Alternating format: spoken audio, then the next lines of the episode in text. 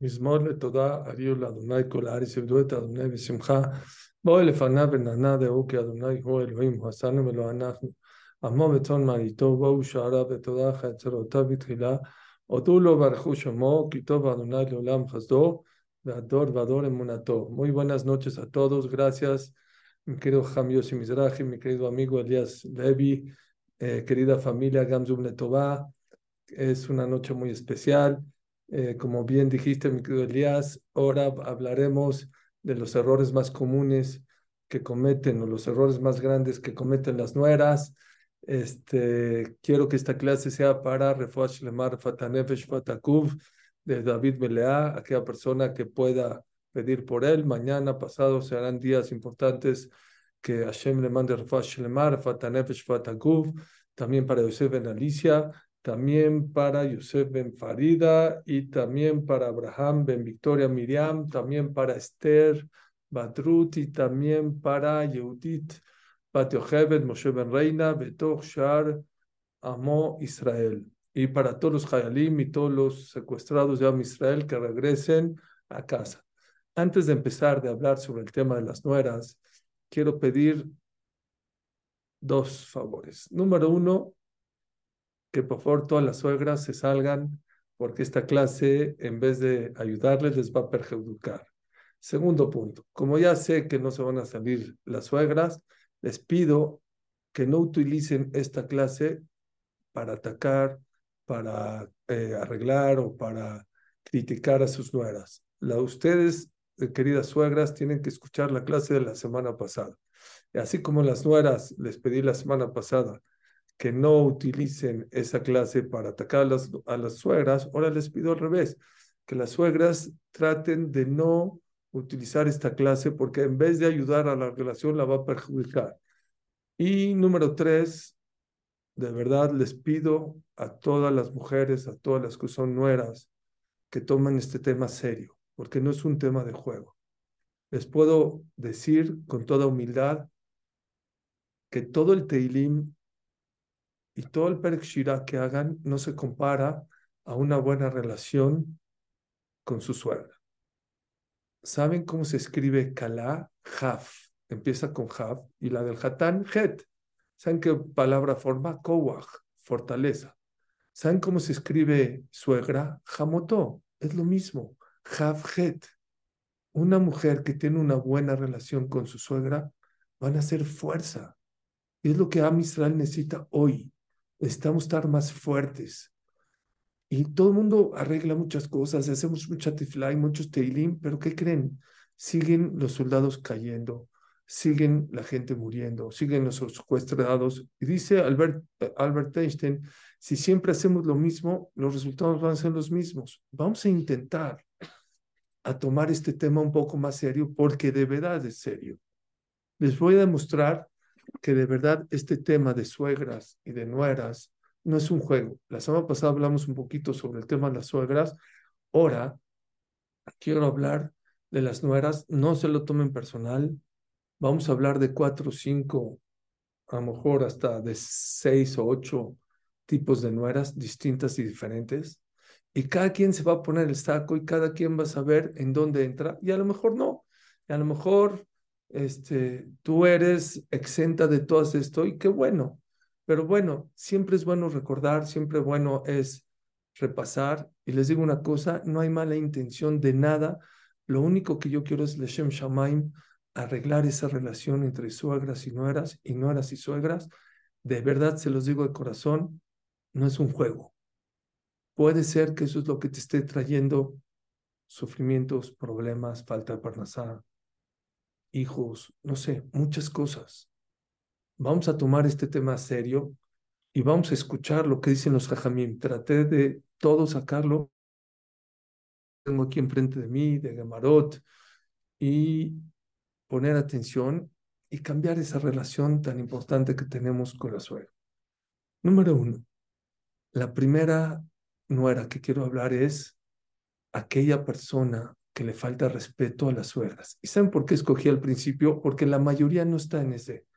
Y quiero hablar algo rápido, pero muy importante para aquellas nueras que le faltan el respeto a su suegra. Dice la Gemara en Masejet, Sotam Mentet Bet, y también en Sanedrin Tzadik Zain Amud Alef. Vaikrot Meshicha, cuando sean tiempos del Mashiach, Juspa Yazge, va a haber en el mucho, mucho descaro, como estamos viendo ahorita. Veyoker y Amir, va a haber mucha inflación, que también lo estamos viendo en muchos países.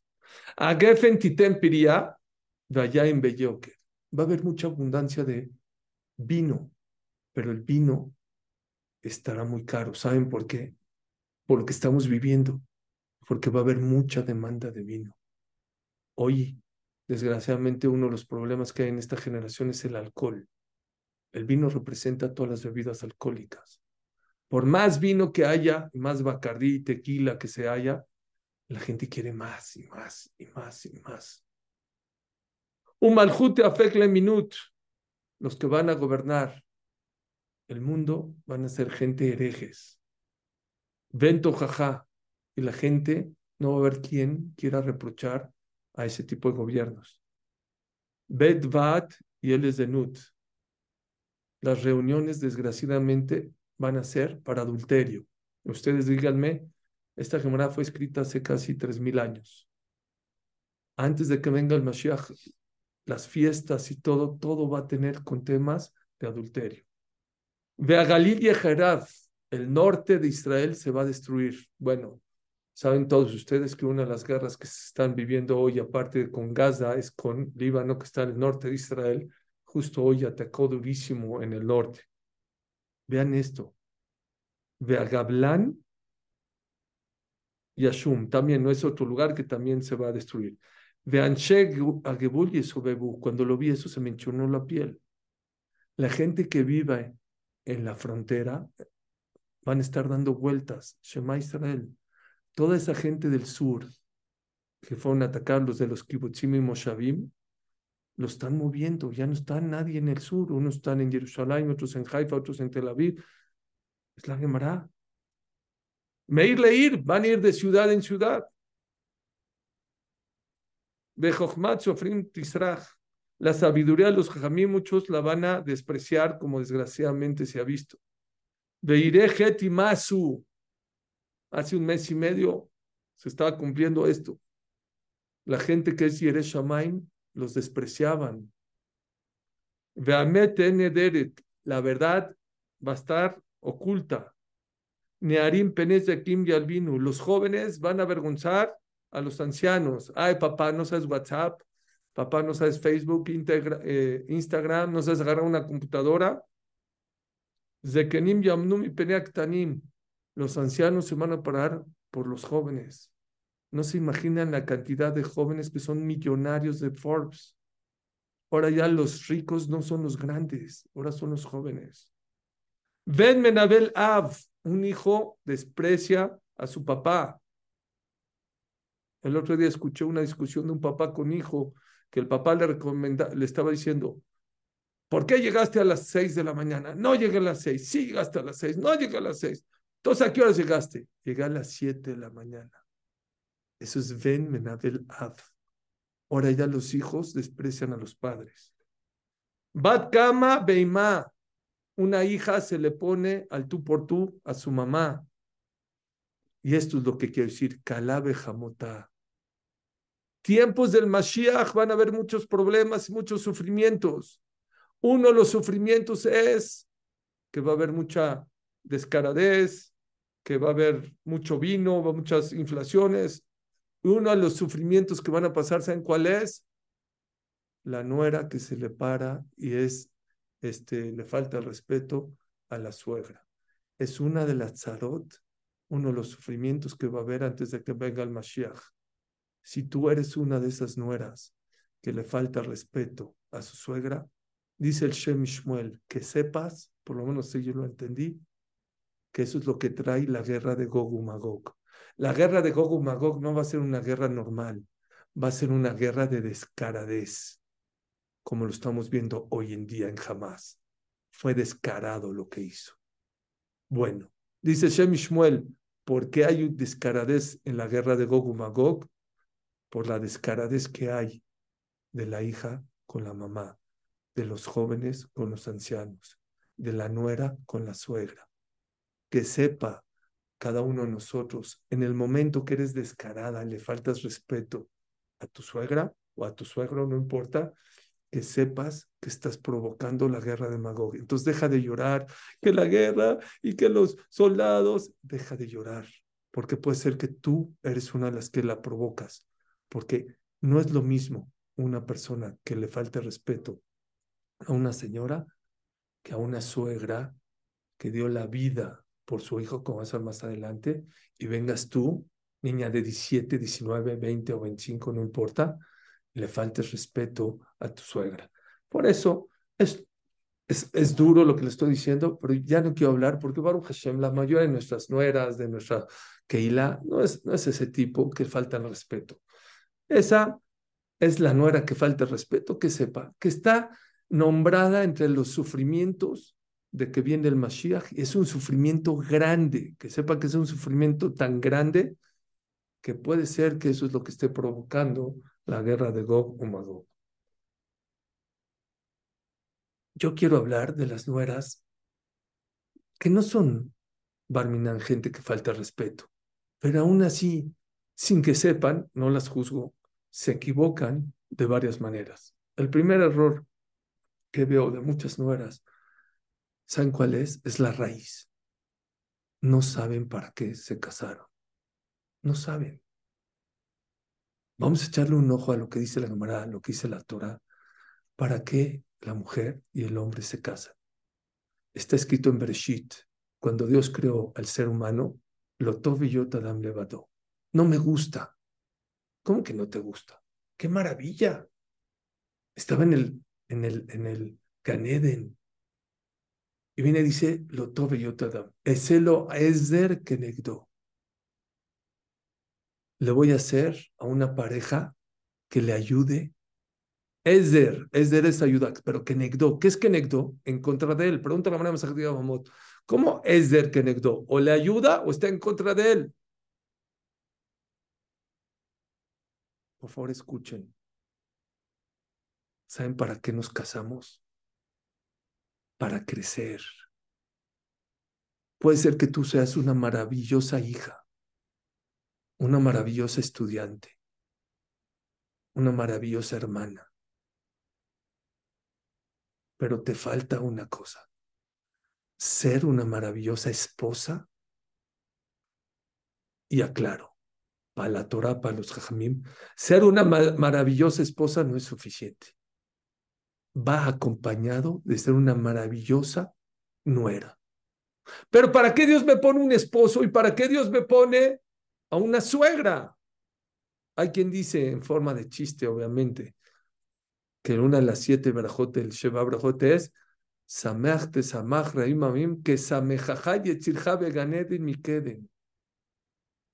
Que Dios te alegre como alegró a Adam y a Jabá en el paraíso. ¿Cómo Dios alegró a Adán y a Jabá? Que no tenían suegra.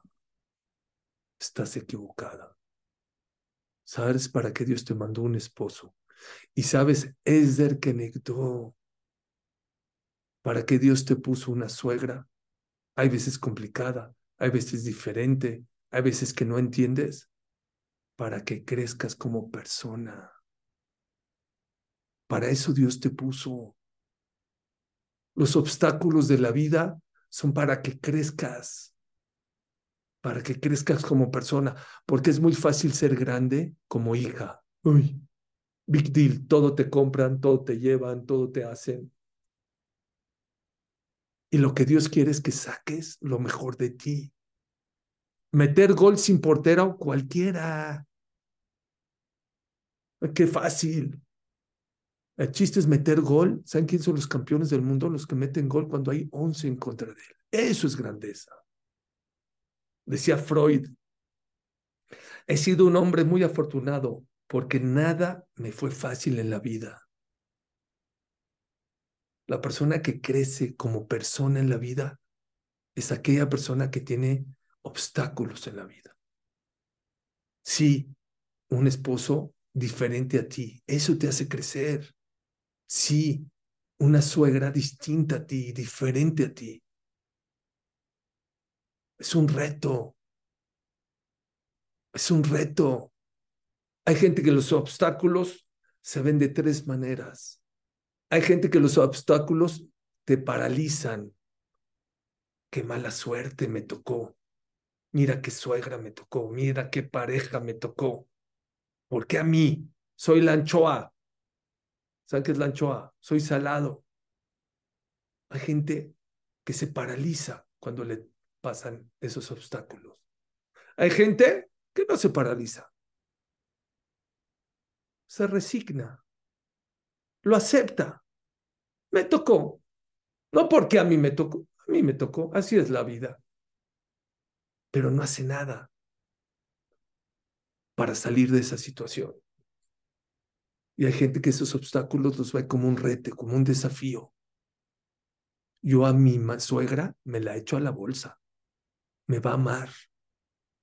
Conozco un caso de hace muchos años de una suegra que no quería mucho a la nuera. No importa por qué.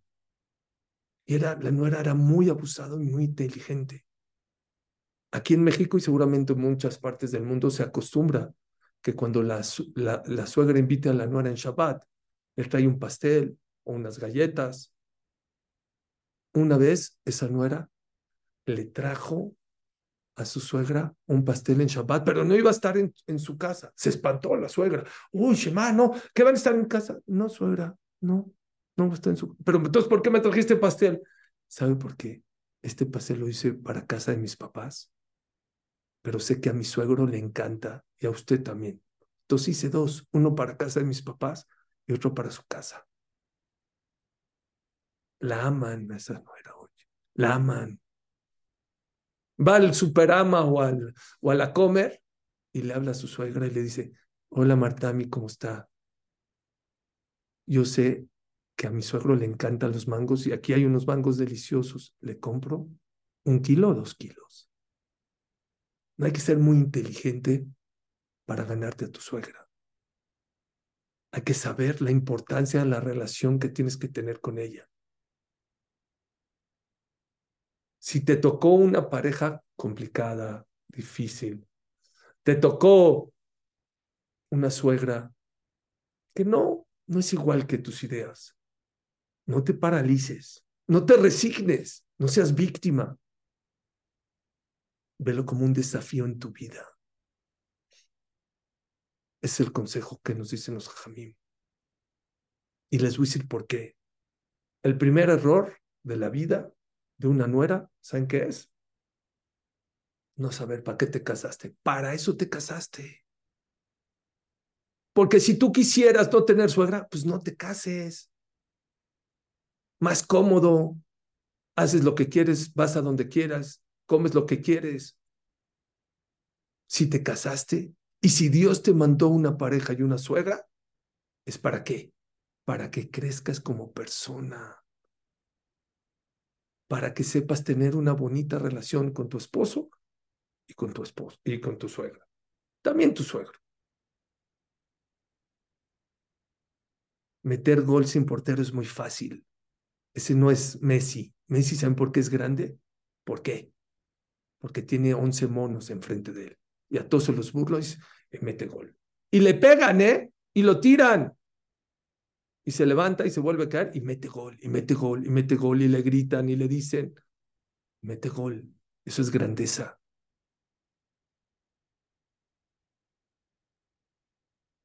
Número dos, no le ponen la atención importante de la importancia de una nuera en la casa. Shlomo Amelech dijo en Shmishle, ¿quién es el que construye, el hogar judío? ¿El hombre? No. ¿La mujer? No. Dice Shlomo Amelech, Jochmat Nashim Bantaveta. Escuchen, mujeres. La sabiduría de la mujer es la que construye el hogar judío. ¿Escucharon? No es la suegra, no es el esposo, no eres tú. Jochmat Nashim. La sabiduría de la mujer, esa es la que construye el hogar judío. Depende de ti. que haya armonía, alegría, shalom, berajá, parnasá, torah, todo depende de ti. Deja de ser víctima. Deja de echarle la culpa a tu suegra. Deja de echar tus chistecitos. ¿Cuál es el peor vino? Vino mi suegra. Mi suegra me arruinó la, el Shabbat. Mi suegra me arruinó eh, la educación de mis hijos. Deja. Y si sí dices así, tú discutes a Shlomo Amelech. Shlomo Amelech dice, Chochmat Nashim Bantabeta la que construye el hogar y la alegría y la armonía de la casa, depende de la mujer. Lo más duro es el final del pasuk. ¿Saben cómo acaba el pasuk? Veivelet veyadea arsena. La tonta con sus manos la destruye. Así que si tú eres la que, es que mi suegra, es que mi cuñada me echó a perder, no es cierto. Tú con tus manos destruiste tu matrimonio. Tú con tus manos quitaste la armonía de tu casa. Tú con tus manos, ¿por qué? Porque si eres inteligente, construyes el hogar judío. No depende de la suegra. No depende de, de, nadie más que de la mujer. Así se Shlomo Amelech, el hombre más sabio. Los árabes, los cristianos y los judíos creen en Shlomo Amelech, el amor. Tú no, no sé es la opinión de Shlomo Amelech. Y eso es duro. Les voy a contar una historia que hace mucho no cuento. Una señora se fue al mercado a comprar regalos para su hijo para su cumpleaños.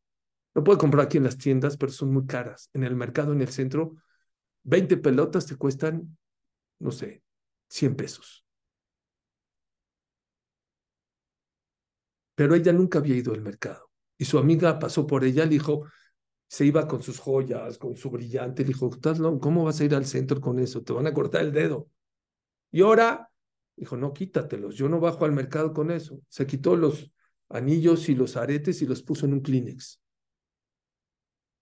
Y esta señora fue al mercado de Sonora, compró pelotas, riatas, relojes, no sé cuántas cosas, regalado, estaba feliz. Compró sus papitas con chile, se subió al coche, compró sus cocos. Había mucha basura en el coche. Dijo, Shemaya, ¿cuánta basura? Agarró toda la basura, agarró el knix, el donde estaban sus brillantes, lo echó en la, en la papas sabritas y lo tiró a la basura. Llegó a su casa feliz y le dijo a su esposo, compré las pelotas y compré esto y compré el otro. Y de repente le dijo, oye, ¿y tu anillo? ¿Tus aretes? Se empezó a pegar. No, no me digas, no, no, no. ¿Qué, ¿Qué pasó? Dime qué pasó, qué pasó. Yo lo tiré. No, no me digas. Imagínense el esposo tan bueno que le dijo, capará. Otro, no sé qué le hubiera hecho a su esposa. Acapará, no pasa nada. Ni Minashamay. ¿Qué capará? Se pegó, lloró. ¿Saben qué dijo esa señora? Si me lo hubieran robado, me hubiera dolido, pero no tanto. ¿Saben qué me duele? Yo lo tiré con mis manos. Si alguien te echa a perder tu matrimonio, bueno, pero si Shlomo Amelech dice, tú eres la culpable, eso duele más. Es otro de los errores de las nueras. Siempre buscan, eh, mi cuñada, es que esto, es que mi suegra, es que se mete, es que es metiche. No es cierto. Dice Shlomo Amelech, Jochmat Nashim Bantabeta. La que construye el hogar es la nuera. Veivelet, la tonta, Belladafte Arcela con sus manos la está destruyendo. ¿No es lo mismo cuando tiras tus brillantes con las manos? Porque es un brillante. Porque dijo el rebe de Lubavitch, Shalom Bait, todo depende de Shalom Bait. Tu verajá, la crianza de tus hijos, la fortaleza, la autoestima, tu felicidad, la felicidad de tus papás, de tus suegros, todo. Tus nietos, todo depende de tu Shalom Bait es más que un brillante, es más que una joya. Mucha gente por vivir superficial tira y es fácil echarle la culpa a todo mundo. ¿Saben cómo se escribe nuera en hebreo? En español es nuera porque yo creo que los suegras dijeron, no era para mi hijo. En hebreo, ¿saben cómo se dice nuera? Kalá. Kalá puede ser kula o puede ser Kilayón. Kala es todo o quilayón, destrucción. Todo depende de ella. O la destrucción o la abundancia depende de la mujer. Sé que hay excepciones. Estoy hablando en casos normales. Por favor, no me malentiendan. Otro de los errores de las nueras se llama la que siempre quiere tener la razón. Hay una frase muy conocida en Israel que se llama Al jaham. No quieras tener la razón con tu suegra. Sé sabia. Por favor, escúchenme, muchachas o señoras. Me refiero a las nueras. Si tú haces una guerra con tu, con tu, con tu suegra, si tú haces una competencia con tu suegra, siempre vas a perder. ¿Por qué? ¿Sabes por qué? Si ganas, pierdes. Y si pierdes, obviamente pierdes.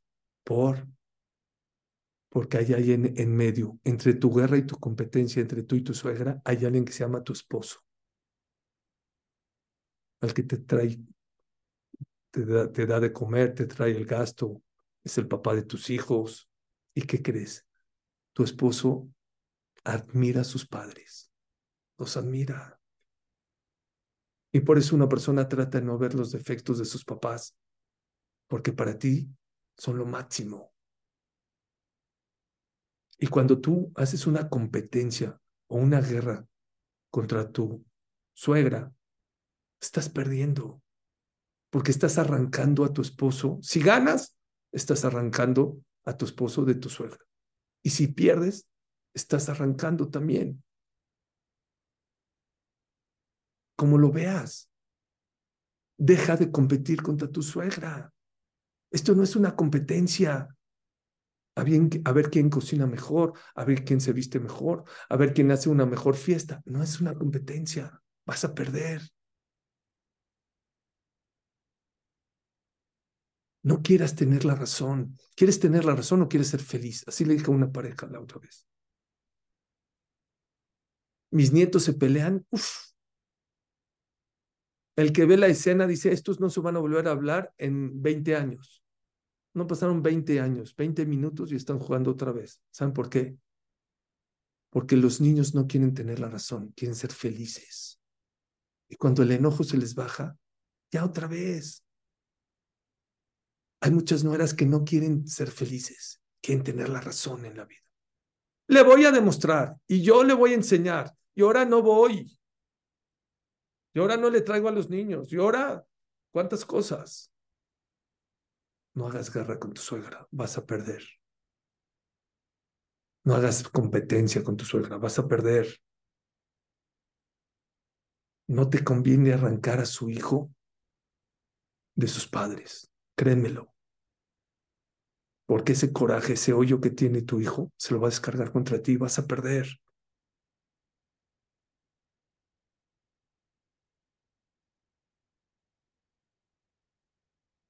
Escuchen este Hatam Sofer. Shema Israel, qué fuerte Hatam Sofer.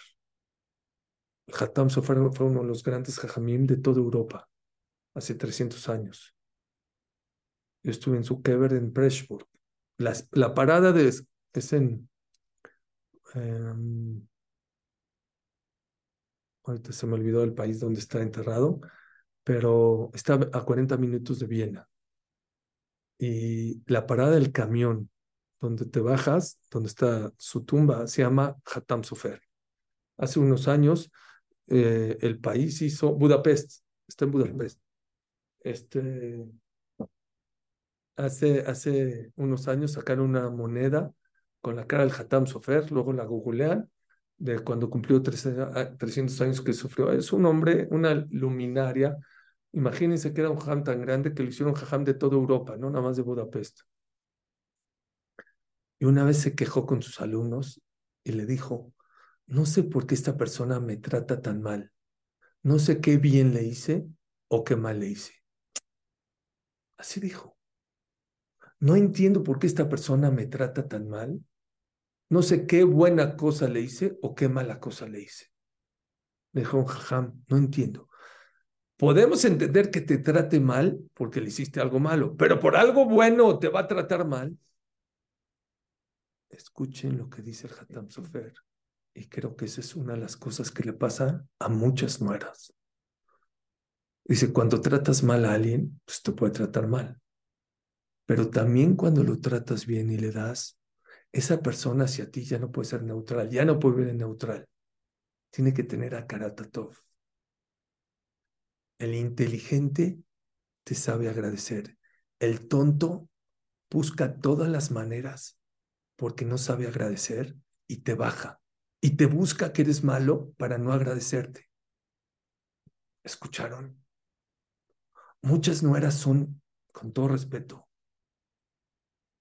malas, nueras complicadas. ¿Saben por qué? Porque son tontas. Porque no saben agradecer porque es tanto lo que se le debe a los padres de tu esposo que tendría que agradecerles toda la vida y no alcanza. Imagínense que tu esposo lo alenu, lo alejemos un día, se enfermó. Le dio un dolor de estómago a las dos de la mañana. Shema Israel. Y le hablas al doctor y el doctor te contesta. Y no una vez, dos, tres, cuatro veces. Y ve que no se le calma ¿Y qué creen? Se para de la cama el doctor, se viste y viene a tu casa y lo inyecta y no se va hasta que está bien. ¿Cómo tratarías a ese doctor? ¿Cómo lo saludarías? ¿Cómo lo verías? lo tendrías como en copas de oro, ¿no? Y si no lo hizo un día, toda la semana, todo un mes, no, le das un beso. Bueno, no se puede darle un beso, pero le das una medalla. Tu suegra es lo que hizo por tu esposo. No una semana, no un mes, no un año, no diez años. Puede ser veinte años. Te lo preparó, te lo educó. Buscó su salud. Todo para dártelo a ti, para que te cases, estés sano, fuerte, trabaje, tenga educación, te trate bien, Qué Hatam Sofer tan verdadero. Vamos a ser auténticas y vamos a hacer una reflexión. Puede ser que uno de los motivos por el cual una nuera se comporta así con su suegra, ¿saben por qué? Porque no sé cómo agradecerle. No alcanzo la manera de agradecerle. Y la verdad, no lo voy a agradecer toda la vida. Mejor digo que es una bruja mi suegra. Y por eso no la agradezco. Y así nos puede pasar con muchas personas en la vida que hacen algo bueno por ti. Y como tú no sabes agradecer, no tienes a karata top, prefieres decir, ah, él es malo. Me hizo esto, me hizo lo otro, entonces por eso no le voy a agradecer.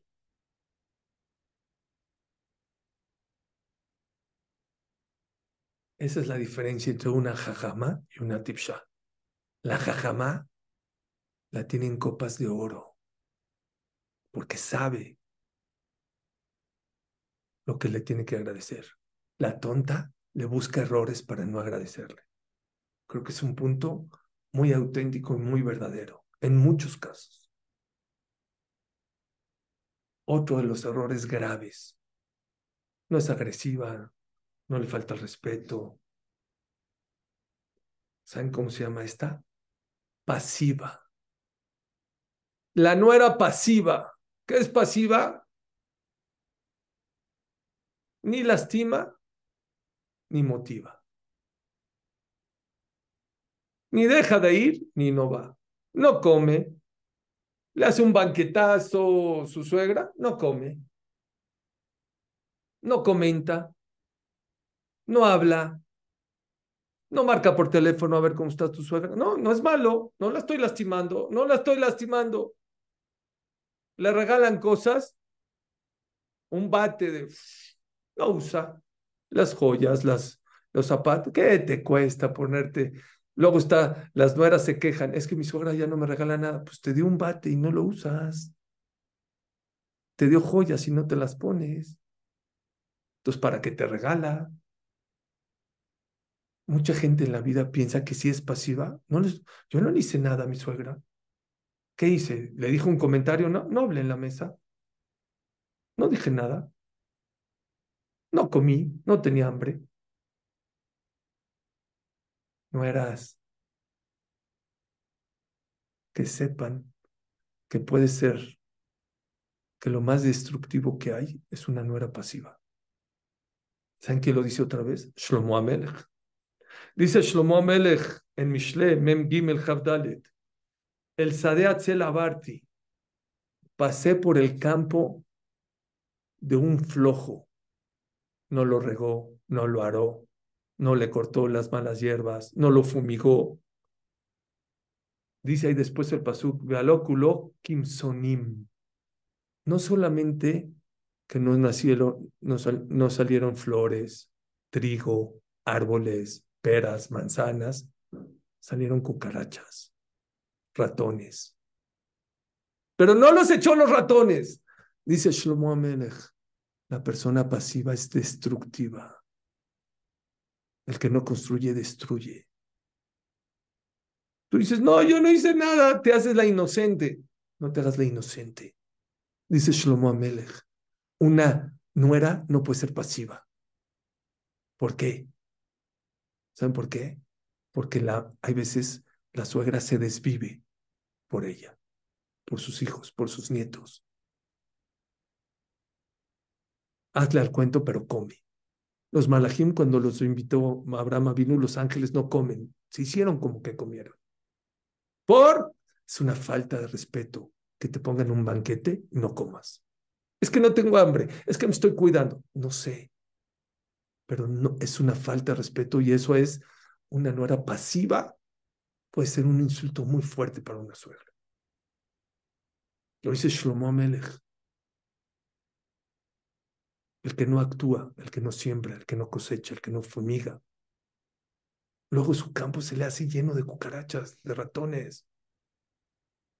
Así como la pareja el que no siembra amor con su pareja, por más que haya hecho una fogata muy grande, algún día se va a pagar esa fogata. Por más amor y love story que tenía cuando te casaste, si todos los días no le echas una varita, esa fogata se va a acabar. Tienes que hacerlo. Tienes que demostrárselo a tu suegra.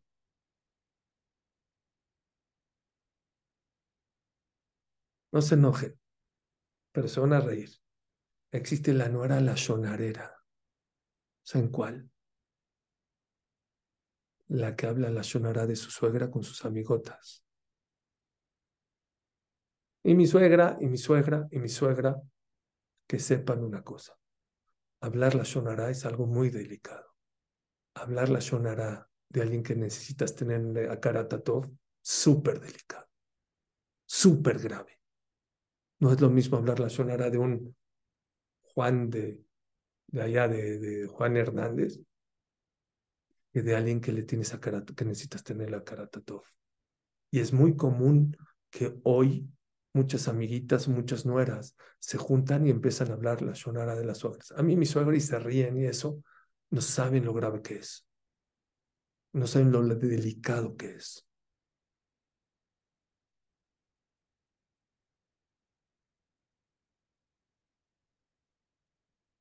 hay otra nuera, la tzadeket. Es que no puedo ir porque estoy rezando. Es que no lo puedo contestar porque estoy siendo teilim. Es que no puedo llevarle a mis hijos porque voy a una clase. Cuidado. Dice Rabelia Lupian, existen mitzvot que no son del Yetzeratov, que son del Yetzerara. Esav, dice Gomra, no existía alguien en el mundo que le tenga tanto cabod, tanto respeto a su papá como Esav, hasta ahorita. Iba al Palacio de Hierro a comprarse ropas especiales para atender a su padre. Creo que nadie hoy en día lo hace. Ponerte unas ropas especiales para hacer respeto, servirle comer o irlo a visitar a tus papás. Yo no conozco ni a un más grande del mundo. Dice Rabelia Lupián, ¿por qué? ¿Por qué Saf era asesino, era violador, era idólatra. No en varios días, en un día hacía los tres pecados más capitales. Ah, pero Kibuda Baem, el top. Les hago otra pregunta. ¿Por qué hay tanta gente que no pisa el Betacneset todo el año y solamente viene en Kippur? Kippur sí está, o Roshaná sí está, por porque hay gente que no cuida Shabbat, no come kasher, no estudia Torah, no reza, no se pone tefilín, pero da acá. Dice Rabelia Lupian, una es la contestación a todas las preguntas. Existen mitzvot, no del Yetzeratov, del Yetzerara. El ser humano tiene adentro una Neshama que sabe que está equivocado. ¿Saben por qué Saf hacía un kibbutz impresionante para calmar a tu neshama. No eres tan malo. Mira, nadie hace kibbutz como tú. Ah, entonces puedo matar. Entonces yo puedo ser violador. Entonces yo puedo ser idólatra. ¿Entendiste? ¿Por qué la gente viene una vez al año? Porque todo el año no va y su neshama está sedienta. No, pero yo sí voy en Kippur, voy en Roshaná. No, pero yo doy tzedakah soy el que mejor pago la lía. Dice Rabalia Ulupian, cuidado. Existen mitzvot que no son del Yetzeratov, son del Yetzerá. Es un trampolín para que sigas haciendo muchas averot. Muchas se creen tzadeket porque rezan mucho, porque son muy tznuot. Pero ¿qué creen? Muchas veces, si eso te hace una mala nuera, y tú sabes que ser mala nuera, esas mitzvot no son mitzvot del Yetzaratov, son del Yetzerara. Son para tranquilizarte, porque mucha gente, yo soy una muy buena esposa, soy una maravillosa mamá, qué bueno, qué bueno, tienes cinco de calificación, te falta el otro 50%, ser una buena nuera. Yo sé que mucha gente ahorita me va a escribir, Suri, pero es que mi suegra, tú haz tu mejor versión como no era. Si después de hacer tu mejor versión como no era no funcionó, hablaremos de otro tema. Hoy, mucha gente se escuda en las mitzvot, en el tzniut, en el teilim, en las clases. Es que estoy ocupada con mis hijos. Hoy hablar por teléfono a ver cómo está tu suegra te cuesta 30 segundos. Hola suegra, ¿cómo está? Desde tu celular porque yo veo muchas nueras con el niño dándole de comer y el otro atendiendo y con celular en el Instagram, eso sí puede. Pero habla la suegra, no tienen tiempo. ¿Saben por qué no tienen tiempo? Porque están muy ocupados con sus hijos. Esas son las nueras tzadekot. Cuidado. Hay que hacer una reflexión. ¿Quién sabe? ¿Quién sabe si esas mitzvot no son de Yetzeratov, son de Yetzerara. Y ya sé que mucha gente me dice, es que mi suegra no cuida Torah, no cuida mitzvot, es que es, ¿qué creen? Dice el Shlakadosh, aunque tu suegra sea una bruja, con todo respeto, aunque te quiera matar, la tienes que respetar. ¿De dónde se aprende? De David Amelech. David Amelech, Shaul Amelech era su suegro y lo quería matar. Y le decía, vi mi papá, Dice Shlakadosh, de aquí vemos que la persona tiene que respetar a su suegra, aunque sea mala. No hay pretextos. Al revés. Si tu suegra no cuida Shabbat, no come kasher, no eso, y tú eres una mala nuera y te escudas en la religión para no respetarlas, menos va a cuidar. Al revés. Que vea que la Torah te enseña no nada más a rezar, a ser Ben Adam. Dice el Pasuk, Leolam ye Adam yere shamaim baseter que Que la persona sea, tenga irat shamaim, temor a Dios y respeto a Dios a escondidas y enfrente a los demás. Vino el hijo, el hermano Ham, menciona a México. Dice, hay que ponerle una coma. Leolam ye Adam, coma. Yere shamaim. Primero tienes que ser un mensch, una lady. Luego, religión. Noach, Noach Ish, Tzadik. No, no, no. Primero era un mensch y luego era Tzadik. Antes de ver Tzadik y de echarte todo el telín, es una buena nuera, créemelo.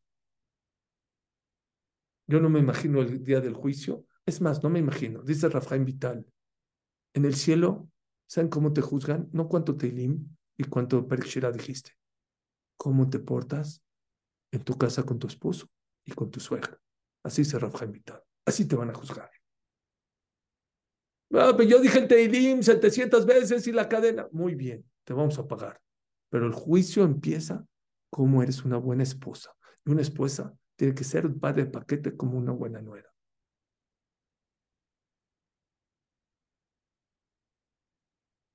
Hay otra más.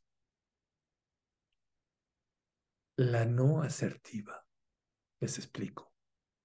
Yo a mis hijos, el primer consejo que les doy cuando entran a la yeshiva, a la secundaria, a yeshiva Gdola, cuando se van a Israel, cuando se comprometen, cuando se casan, ¿saben qué les digo? Sea asertivo, mapea. ¿Qué es eso, papi? Mapea.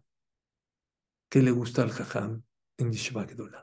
¿Qué le gusta al jajam? ¿Qué le molesta? Sé inteligente. Conoce el lugar donde vas. Si vas a Israel, fíjate las reglas de la yeshiva. ¿Qué les molesta a los jamim? ¿Qué les gusta? Cuando te casas, lo hemos dicho muchas veces, tienes que saber qué le gusta a tu marido, qué le molesta. Uf, qué error tan grande de tantas nueras. No son asertivas, no son inteligentes para entender lo que le gusta a la suegra. A lo mejor está loca, pero es tu suegra, con todo respeto. Es que ya le molesta si llegó cinco minutos tarde. No llegue cinco minutos tarde. Es que es normal, es normal en otras casas. Aquí no le gusta. Es que se suben al sillón y que son niños. Sí, son niños, pero a tu suegra le molesta que se suban al sillón. Sé inteligente. Mapea. Y en otras, a lo mejor no le molesta que llegue tarde, le molesta a lo mejor que, que no le limpies los mocos a los niños. Bueno, pero ¿qué tiene? Son niños, pero le molesta. Sea asertiva, sea inteligente. Va a ser más feliz. Créemelo. Vas a parar la guerra de Gog Magog. Ya hemos hecho muchas cosas y los problemas siguen en el mundo el COVID, las guerras, las devaluaciones. A lo mejor esto es lo que Hashem quiere de nosotros. ¿De qué sirve tener shalom con mis amigas, con mis vecinas, si con mi, la mamá de mi esposo, la abuelita de mis hijos, no me llevo bien? ¿De qué sirve? Díganme ustedes. ¿No está lógico lo que estamos hablando? Está lógico.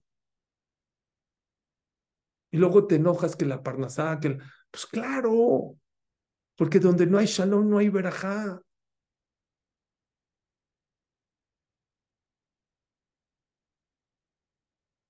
Hay que ser asertivo. Viene tu, tu suegra y hace, no importa si es un Shabbat Barajot, si es eh, un Shabbat. Oye, Marta, ¿a mí le puede ayudar en algo? A lo mejor no. ¿Le puede ayudar en algo? ¿Necesita algo? A lo mejor lo único que te necesitas es que vengas con hambre. No importa.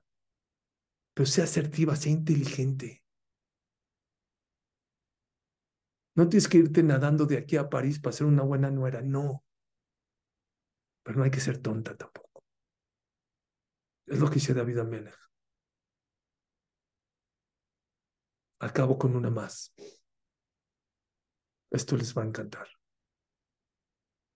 Dice Ramana Masejet Sotá y en la Masejet Megillah.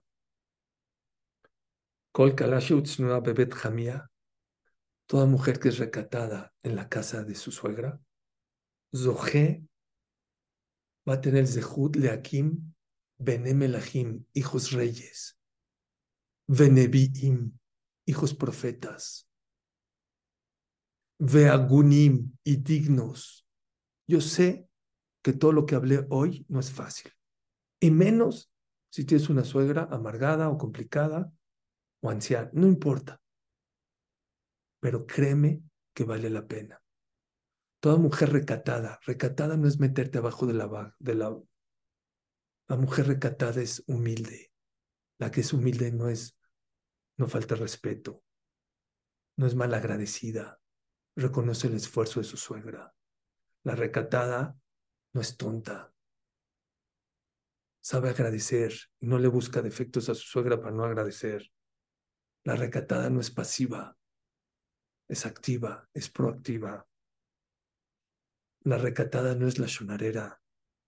La recatada no es la tzadeket que hace mitzvot para no ir con su suegra. Esa no es. Vean el pago. Yo creo que es el pago más grande que una mujer le pueden dar. Aquella mujer. ¿Por qué dice que sea una buena nuera? No. Jamia. La que es recatada en casa de su suegra. Sí la que sabe llevarse bien con su suegra, la que tiene buena relación, la que es humilde, la que no es protagonista, la que no es manipuladora, la que está atrás de los telones, tiene el zehut de tener hijos reyes, hijos profetas e hijos dignos. Creo que hablé un poco fuerte, pero bueno, lo hago de verdad, Leshem Shomai. Lo hago para que esta guerra ya se pare, para que sean felices, tanto las suegras como las nueras. Y Besrat Hashem, estoy seguro que esto va a traer la Geulá a Israel. Gracias a todos por conectarse. Gracias de verdad. Nunca había hablado de este tema y les digo una cosa, me costó trabajo encontrar. Miren, tengo muchos libros acá, todos estos que les voy a enseñar, todos hablan de Shalom Bayit no encontré mucho que alguien hable tan claro y tan directo sobre el tema de las nueras. Pero la Gemara, Shlomo Amelech y todo lo que les dije es muy claro. Hay que ser una buena nuera. Muchas gracias a todos. Amén, amén, Hamzuri. Si tantos libros hablan de eso es porque es un tema que seguramente que si las nueras lo corrigen va a acercar la Geulá. Aquí hay una pregunta muy importante que me hace el. Dice, Aham, cómo manejar las diferencias que hace la suegra entre las nueras y sus propias hijas. Les digo una cosa, y ya me tengo que ir porque tengo el corte de pelo de mi nieto, pero les voy a decir una cosa. Uno de los puntos que apunté y lo quité porque no es siempre es fácil, pero ojalá me entiendan. Hay que ser claro con la suegra, no hay que hablar así. Si algo de la suegra te molesta, tienes que decírselo pero con una condición, sin coraje. Si hay que esperarse un día, una semana, un mes para decírselo sin coraje, espérate. Pero hay que sentarse, echar un café y decirle en, tono bonito, de una manera que está molesta.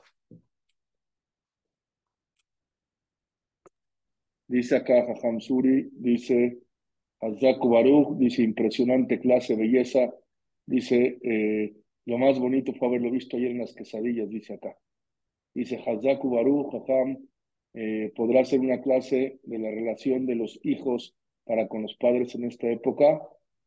100%. Dice, dice acá, la, voy a que lea las frases con mucho gusto, frases muy bonitas que salieron de esta clase de hoy, y son tres, ahí les va.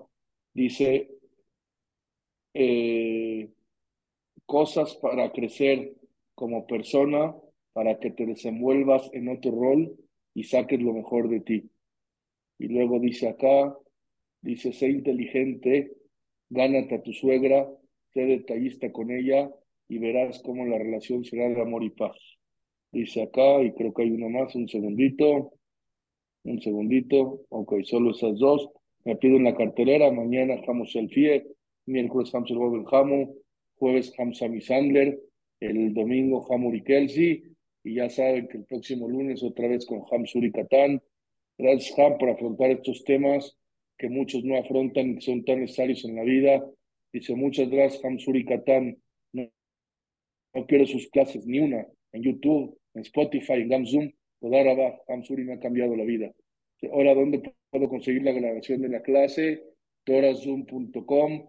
No nada más esta, hay otras 400 clases de Hamsuri Katán nomás. torazoom.com Ahí tenemos todas las clases de Data Shem donde pueden oír a Hamsuri. Eh, hay muy buenos comentarios a Hamsuri y muchos. Yo sé que tienes prisa. que esta clase sea refuerzo para Miriam Madrugina y todo a Israel, Besat Hashem. Y eh, dice Jajam Suri, gracias porque me cambió el concepto de cómo ver a mi suegra. Haré la lucha por verla diferente porque sé que eso me va a traer puras cosas buenas, como usted dijo. 100%. Vale la pena el esfuerzo. 100%. Les aseguro, apunten el día en cual cambiaron su relación con su suegra y les aseguro que van a ver Yeshuot. No tengo duda. Dice, hermosa clase, Jajam, que Hashem lo bendiga, habló lo que tenía que hablar y las cosas como son. Me vuelven a preguntar de esta clase, este y muchas más de Hamsuri Katani y de otros muchos Jajamim, torazoom.com, Tora Sinache, la página más grande en Torah en Latinoamérica. Ahí también están las frases y están todas las clases, casi todas de Hamsuri, por lo menos las que has dado en Gamsum Letová. Gracias, Hamesdra. Nos vemos el próximo lunes. Familia Gamsum Letová, mañana nos vemos con eh, Selfie. Buenas noches y muchas gracias. Laila Toba a todos. Estás aquí ya. Los del Zoom no me van a ver un segundo, o me van a ver. Gracias, mi querido Marcos, por venir aquí a estar con nosotros en esta clase. La verdad es para mí un gran ejemplo y sé que tu tiempo es muy preciado y lo valoro muchísimo. Eh, déjenme leerles rapidísimo.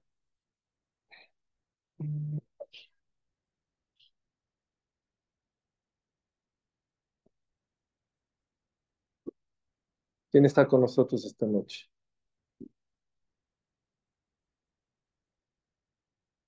Iban a Sefaradí, ¿no? Sí, todos somos buenos, todos los de la Sefaradí. En un colegio de Goy primero, ¿cuál? La José Fortillo Domínguez. Ah, sí. Mi mamá también. O sea, pues algún, sí. ¿Tu mamá? No, tu mamá no. Sí, mi mamá, la José Fortillo. ¿Eh? Bueno. Toda la comunidad. Puro bueno, Hamchabot, espérame, También. Bueno, ya saltate el diablo. No, no, no, o Marcos, don Marcos Chabot, nació en la Ciudad de México el 7 de mayo de 1956. Estudió en el... ¿Eh? 7 de mayo, como tu papá. Sí. Estudió en el Colegio Hebreo Sefaradí, cursó la carrera... Salúdame a Marquitos, dile que le mando un beso. En, en, en, en la Universidad de Anáhuac, CEO de Arquitectura y Construcción, y ha sido secretario y vicepresidente de la, de la Asociación de Desarrolladores Inmobiliarios.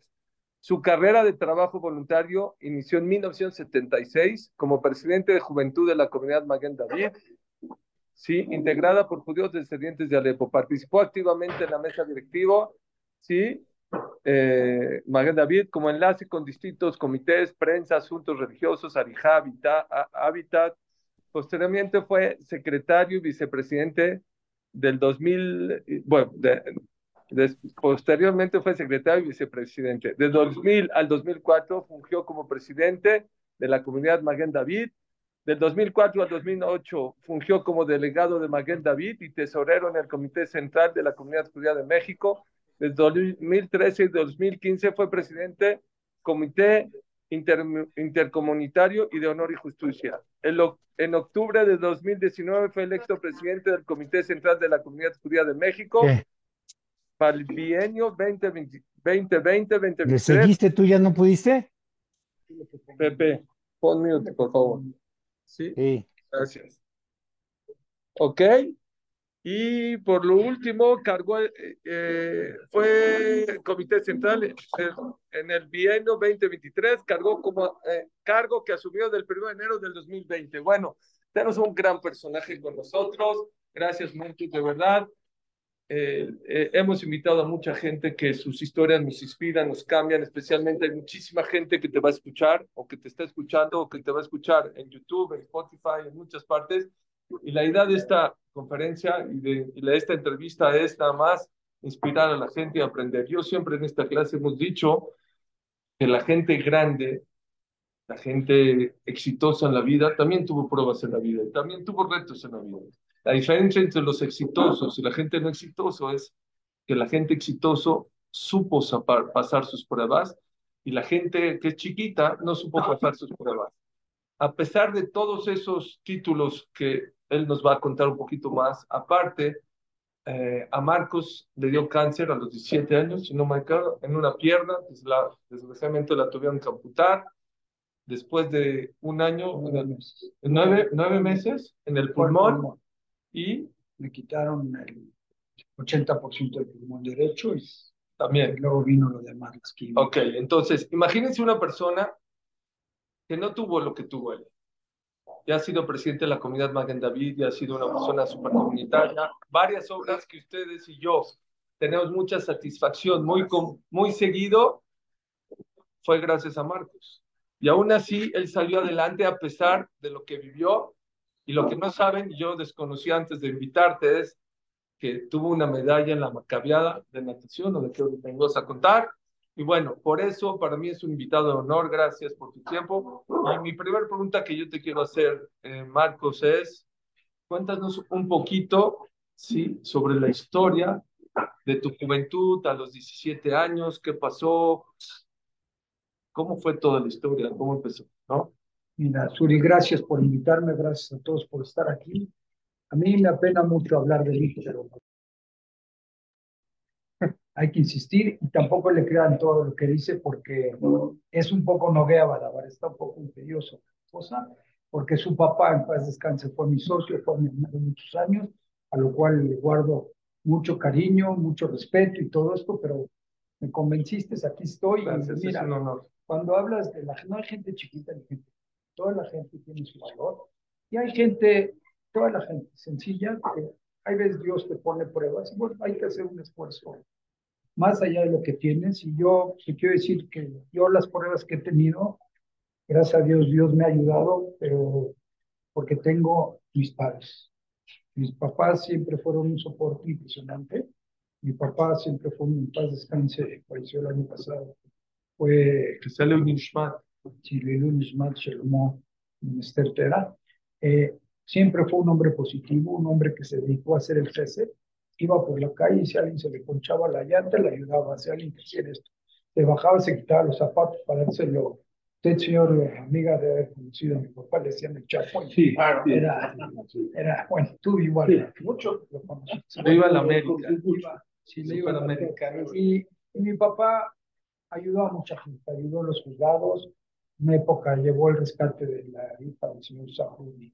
De una mujer. La estancia de una niña el año 76, pudo entregar el rescate con policiales, con ametralladoras y hacía el FESET por todas partes que podía. Yo tenía siempre su ejemplo y, y también mi ama, una persona muy valiente, siempre buscando hacer el bien con mucha fuerza y nos inculcó siempre luchar por las cosas, salir adelante. Entonces, cuando tú estás rodeado de la gente, sí, me tocó, yo hacía mucho deporte, me gustaba correr iba, corría.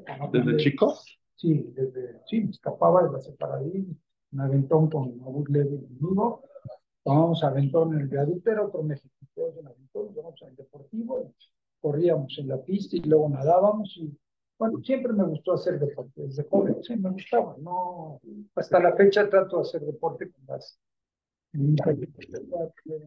cosas o no, pero pero no importa, ¿no? La sensación nunca me ha arrepentido. Cuando termino, cuando empiezas, no, te das flojera, pero cuando terminas, nunca he dicho, ¿para qué lo hice?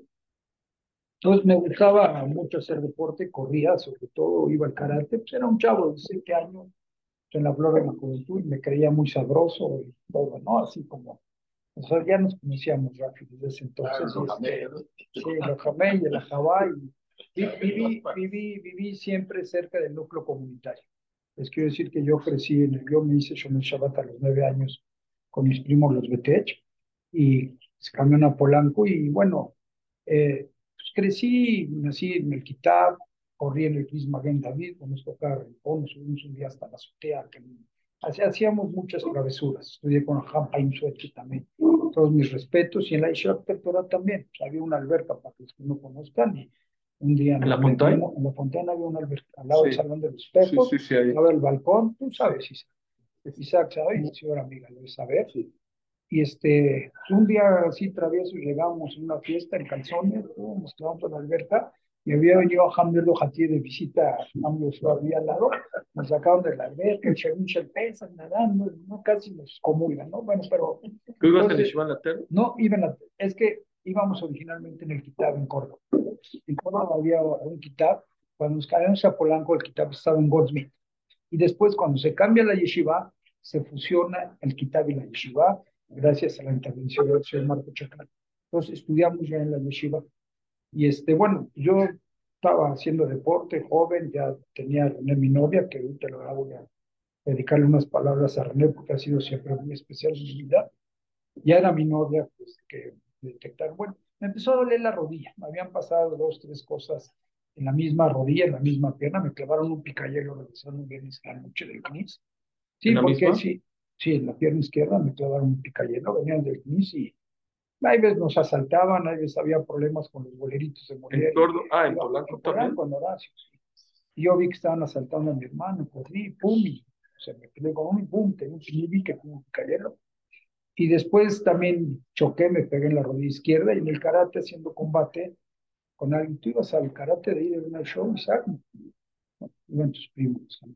Y este, me chocó una rodilla con un amigo y bueno, me empezó a doler, a doler. Sí, va el doctor, no tienes nada, no tienes nada, no tienes nada. Y de repente fui con otro doctor y lo que que el tumor de cáncer en esas épocas las células eran muy pequeñitas. Nos conocemos, Lalo Montales de la Ciudadela, era el más reventado de todas las enfermedades. Sí, era, era de la sociedad de alumnos, él y otros, y eran, mira, yo estaba... No, bueno.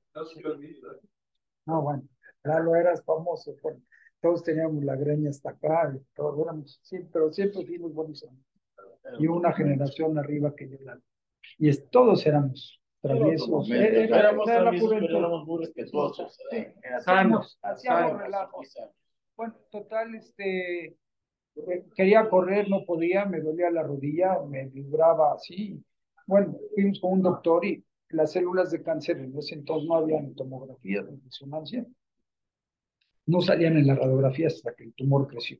Un día creció el tumor, un doctor le dijo a mi abuelita que habían encontrado el tumor, que era muy delicado. Bueno, pues al otro día mi papá y mi tía Margarita, la mamá de Rafa Marcos, también que era una excelente mujer, consiguieron boleto, me mandaron a Estados Unidos y bueno, me dijeron, tienes un tumor, hay que hacer una biopsia, tienes un alto riesgo de perder la pierna. Yo pensaba, perder la pierna, no voy a dejar ni nada. Y la verdad, cuando vi entrar al cuarto hospital a mi papá y mi mamá llorando. Pues que me hagan la biopsia y vamos viendo. Y bueno, pues sí, después de unos días resultó malo el tumor y me quitaron la pierna. Y este, pero tenía un soporte impresionante. René era mi novia, mis papás bien, mis hermanos, mis amigos, mi se diga también. Entonces yo creo que conté con muchas eh, herramientas de gente cercana que siempre me estuvieron apoyando. Y cuando entré al tema de la comunidad, les voy a platicar también la comunidad, también lo que hizo por mí. Este, también es parte del soporte que hay. Cuando hablan de Vicur Jolim, yo te voy a platicar el Vicur Jolim que yo recibí de toda la gente de la comunidad. Y entonces, bueno, el riesgo a las pocas semanas me pusieron una prótesis y ya empezar a caminar de nuevo. Empecé con muletas, luego con un bastón, y luego ahí viendo. Y tú, Sí, mira, ya es que estaba chavo, estaba joven, a lo mejor no medía las consecuencias, pero siempre, yo, yo nunca veo a nadie con lástima, ni quería comer, ni me importa cómo me veían, sino hacía mi lucha, me mantuve muy ocupado. Iba a la universidad, iba a la universidad, trabajaba con Chiquillo Isaac Abadí, y este, y, estudiaba, iba a la universidad, luego empecé a trabajar. Entonces, de la universidad de aquí de la NAO, Monte Montelíbano, iba hasta el sur de la ciudad, la salida a Cuernavaca, a la clínica de rehabilitación. No es como ahora, manejando, como ahora doctores clínica, era fui a la clínica de la Secretaría de Salud de Seguro Social a que me enseñaran a caminar. Y la verdad, bueno, entraba a la clínica y yo tenía una prensa americana y todo el mundo, cuando iba con las muletas, ni siquiera podía manejarla también. Y este, bueno, ya gente, con desgracias, uno sin una pierna, otro sin una pierna, la verdad dije, bueno, mejor aprendo a caminar y me voy, pero siempre estaba ocupado. Salía corriendo, comía me iba a trabajar. Entonces, este, pues mira, me, ya había cosas que no podía hacer. Me dolía mucho no poder correr, no poder ir al carato, no poder esto, pero bueno, tenía, tenía que, que ver qué onda. Luego dije, bueno, no puedo correr, pero me metí a la pista del deportivo, traté de correr de brinquito. Me cansé igual, sentí satisfacción, pero no era... Bueno, me fui al albergue y podía nadar casi como antes, ¿no? ¿Después de cuánto tiempo? Mira, lo que sucede es que me estaba recuperando y exactamente saliendo de Kipur en el año 73, salí del gris de Kipur, me acuerdo iba a casa de mi abuelita bien se me empezó a doler el hombro derecho. Ahí me dolió el hombro, decía, ¿qué onda? Y decía, me dio un aire, no me dio un aire. Bueno, pues te quiero decir que ya no sé si pasó corto sin factora, me llevó mi mamá al doctor, fuimos caminando, estaba, vivíamos en una calle de la casa, estaba la clínica Eugenio ahí, fuimos con un homólogo y bueno, ya tenía, ya tenía yo en, en, en su coche, ya tenía un tumor en el lóbulo medio del pulmón y yo me enteré muchos años después, mi hermana me lo dijo en un momento, me regresó a la casa, regresó y le digo, señora, esto ya es. Imagínense en el año 74 lo que era el tema del cáncer y todo esto. Hoy en día, gracias a Dios, se ha avanzado mucho y, y este, pues hay diferentes opciones, tratamientos y cosas, pero también se necesita la ayuda de Dios y, la, ayuda de, de, la gente.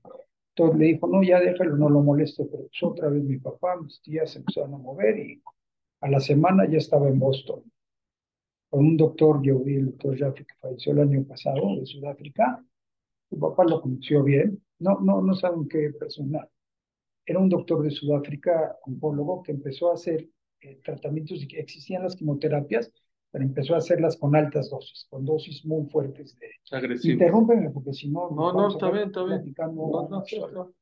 con dosis muy agresivas y todo, y, y dijo, miren, este cuate está joven, hay que operarlo el pulmón, hay que hacer la cirugía, quimios y radiaciones al mismo tiempo.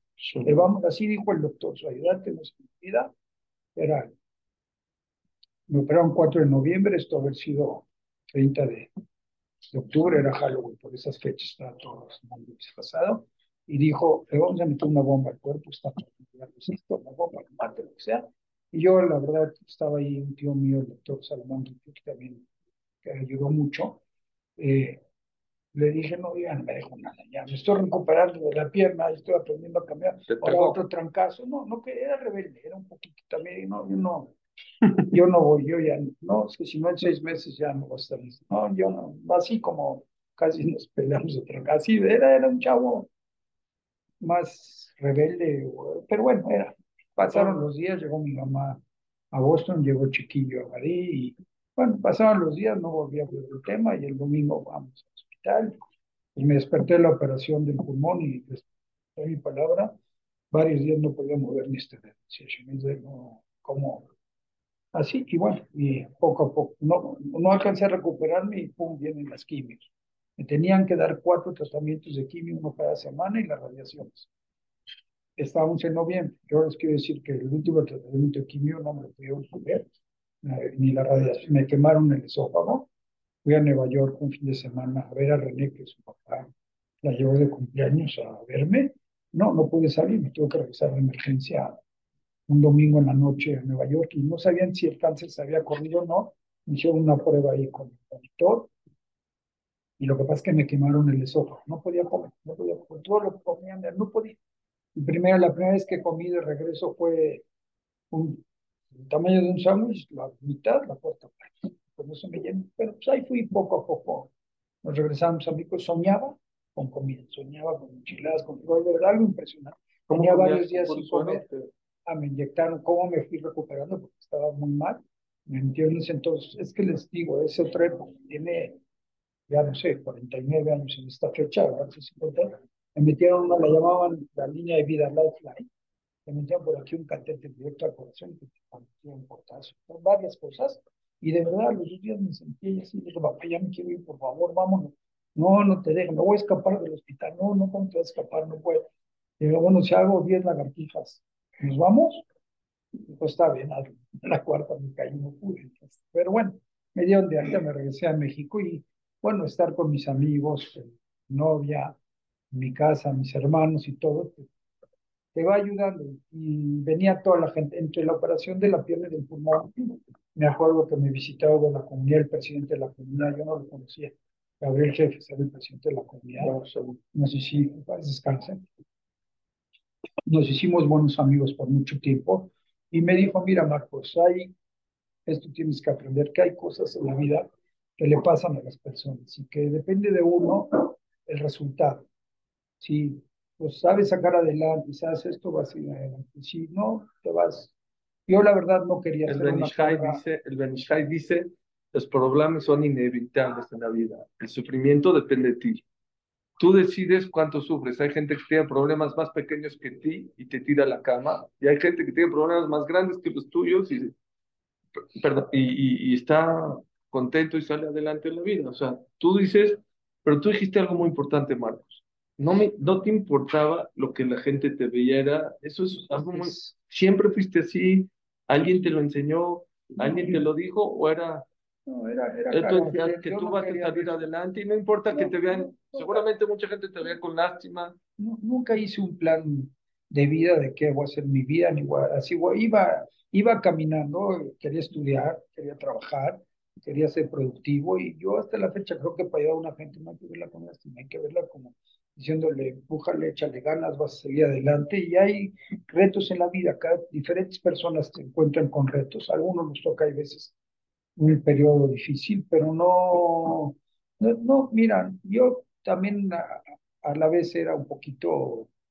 no sé, como muy, con mucha confianza en mí mismo. Autoestima, autoestima alto. Mira, la verdad, mis papás me educaron siempre con mucho este, autoestima no, no, no de autoestima de creerte, sino de que podía sobre algo y valorarte. tenía mis amigos, mis amigos íbamos a Acapulco en la playa, me agarraban mi prótesis, se la llevaban, salían mi prótesis, estaban vacilando, echando goles. Entonces, bueno, era parte del relajo, ¿no? Del despapalle. Sí, Abu, tu primo, Levi, Pepe, Pito también. Que esté bien primero. Una persona, me mandó un mensaje que escuchó en la clase. Ah, ¿sí? Si me está escuchando, qué bueno, que, tenga que sea también refuerzo yo soy de Narciso. Pepe, y bueno, tenía amigos, tenía mi novia, tenía mis hermanos, tenía familia, y ya no jugaba futbolito. Yo me iba al deportivo, me iba allá en Antonio Fue donde jugábamos, y yo era el entrenador del equipo, entonces yo hacía los cambios, hacía esto, pues ahí estaba, no, me moría de ganas de meterme a la cancha, intenté ser portero, pero todos me tiraban por la izquierda y ya no había manera, entonces mejor, pero bueno, eh, pasó lo del pulmón, vinieron los tratamientos, me regresé a México y y vinieron, cada tres semanas me tenían que poner la quimio. Tiene que ir cada seis meses a Boston. Bajo mi papá consiguió la droga, que hasta la fecha la siguen utilizando, y este y me la ponían y palabra que iba yo cruzando por León como a mi casa los viernes en la tarde, porque me la ponían, la primera, la primera me la pusieron en la clínica de Londres, pero me peleé con las enfermeras, así, era, era rebelde, ¿no? Pues, pero tan fácil. Y este, le dije a mi papá, pues es que nomás me lo pone acá, se van. Y mi tío, el doctor Víctor, trajo una enfermera, vino un oncólogo que, que nomás checaba los signos y, y me lo ponían en la calle y decían, no, me voy a escapar, me voy a escapar, no, me voy, iba con la vaca y no voy. No, iba como te llegaba a la casa, estaba el doctor, comía para tener que pues devolver del estómago. No, no, porque o devolvías, vomitabas todo, se me cayó el pelo muchísimo, pero también eso en su momento era traíamos los pelos hasta acá y así, pero... Y ¿Tampoco te este, afectó? Sí, me, el pelo me, daba mucho coraje, así, así me quitaba. Pues, pero me dijeron, te va a salir y mejor y más de esto. Yo tengo mejor pelo que todos mis hermanos, porque este, se me cayó y volvió a salir. Y bueno, me dieron quimioterapia un año y medio. Terminé la quimioterapia, iba, me tenía que hacer una radiografía cada mes, fuimos a Boston a checarnos. Y el tema es que no regresaré el cáncer, cinco años. Las células cancerosas dicen que viven cinco años y si te sucede alguna cosa diferente, o por lo menos de este tipo de tumor, sería un nuevo tumor. Pasaron cinco años y, pero yo, pero yo cuando terminé los tratamientos, en medio de mayo, junio, y en septiembre hubo elecciones a la Juventud Maguen David en el Deportivo. Estaba el baile de equipo del Deportivo, pues se juntaban miles de jóvenes, estaban en y salían muchas parejas. Ya sé que mucha gente va a decir, no, ya van bailar y lo que quieras, pero yo te quiero decir que se hicieron matrimonio y era un baile que tenía 50 o 60 años haciendo que, con la juventud. Pero tú no te tocó ir, Lalo, tú seguro. Era bueno, claro. ya, no, ya no hay. Tú dices para los matrimonios que se Ahí está. Ahí nos juntábamos.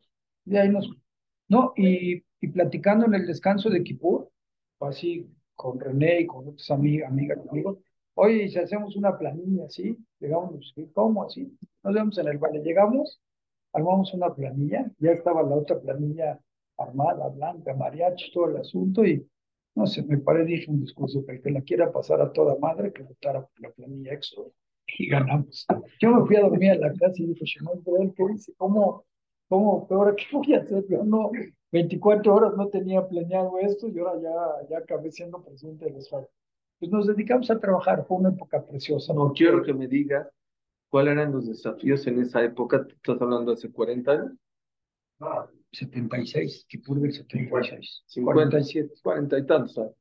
¿Cuáles eran los desafíos de la juventud en esa época? ¿Cómo ves la diferencia de esa época a esta época de la juventud? Mira, eh, en esa época nos necesitamos unos a los otros. No teníamos dinero ni para los bailes ni para salir, no teníamos que organizarnos entre nosotros. Si queríamos hacer un baile, había que hacer la preparatoria. No teníamos recursos. Yo hoy veo algunos jóvenes que tienen de más y algunos les falta. Y yo creo que ahí ves el exceso de dinero y la falta de, de checar de los papás dónde están los jóvenes, tampoco lo veo inconveniente. Nosotros teníamos que estar juntos porque nos necesitábamos, ¿no? Ni, empezó ya un poquito, unos años después, que las discotecas, acá, pero no, salíamos al cine, salíamos a cenar, tú sabes bien, sí, echábamos relajo. Alcohol. Entre nosotros. ¿Había alcohol? Pero en las fiestas, sí, no, pero no había fiestas cada semana, había la fiesta, la fiesta que puro, una fiesta. Dos al año.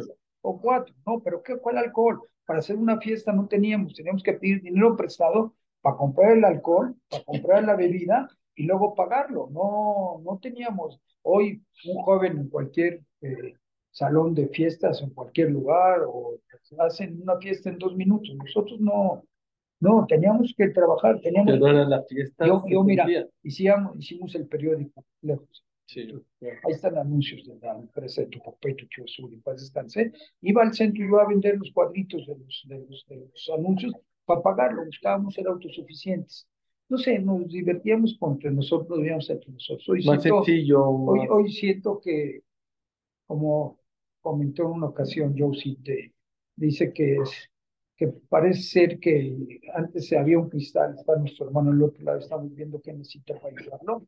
Eh, hicimos un espejo, nos estamos viendo a nosotros, es quién soy.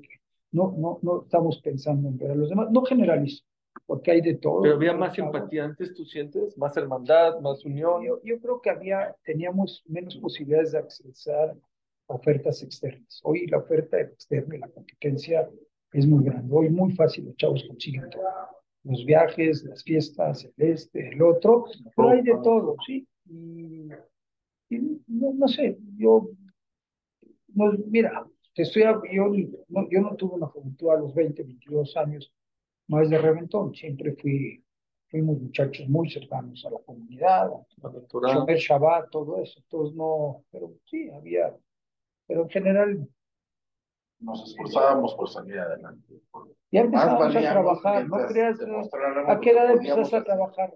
Yo a los 15. Y tú, Isaac, 15 también, entonces...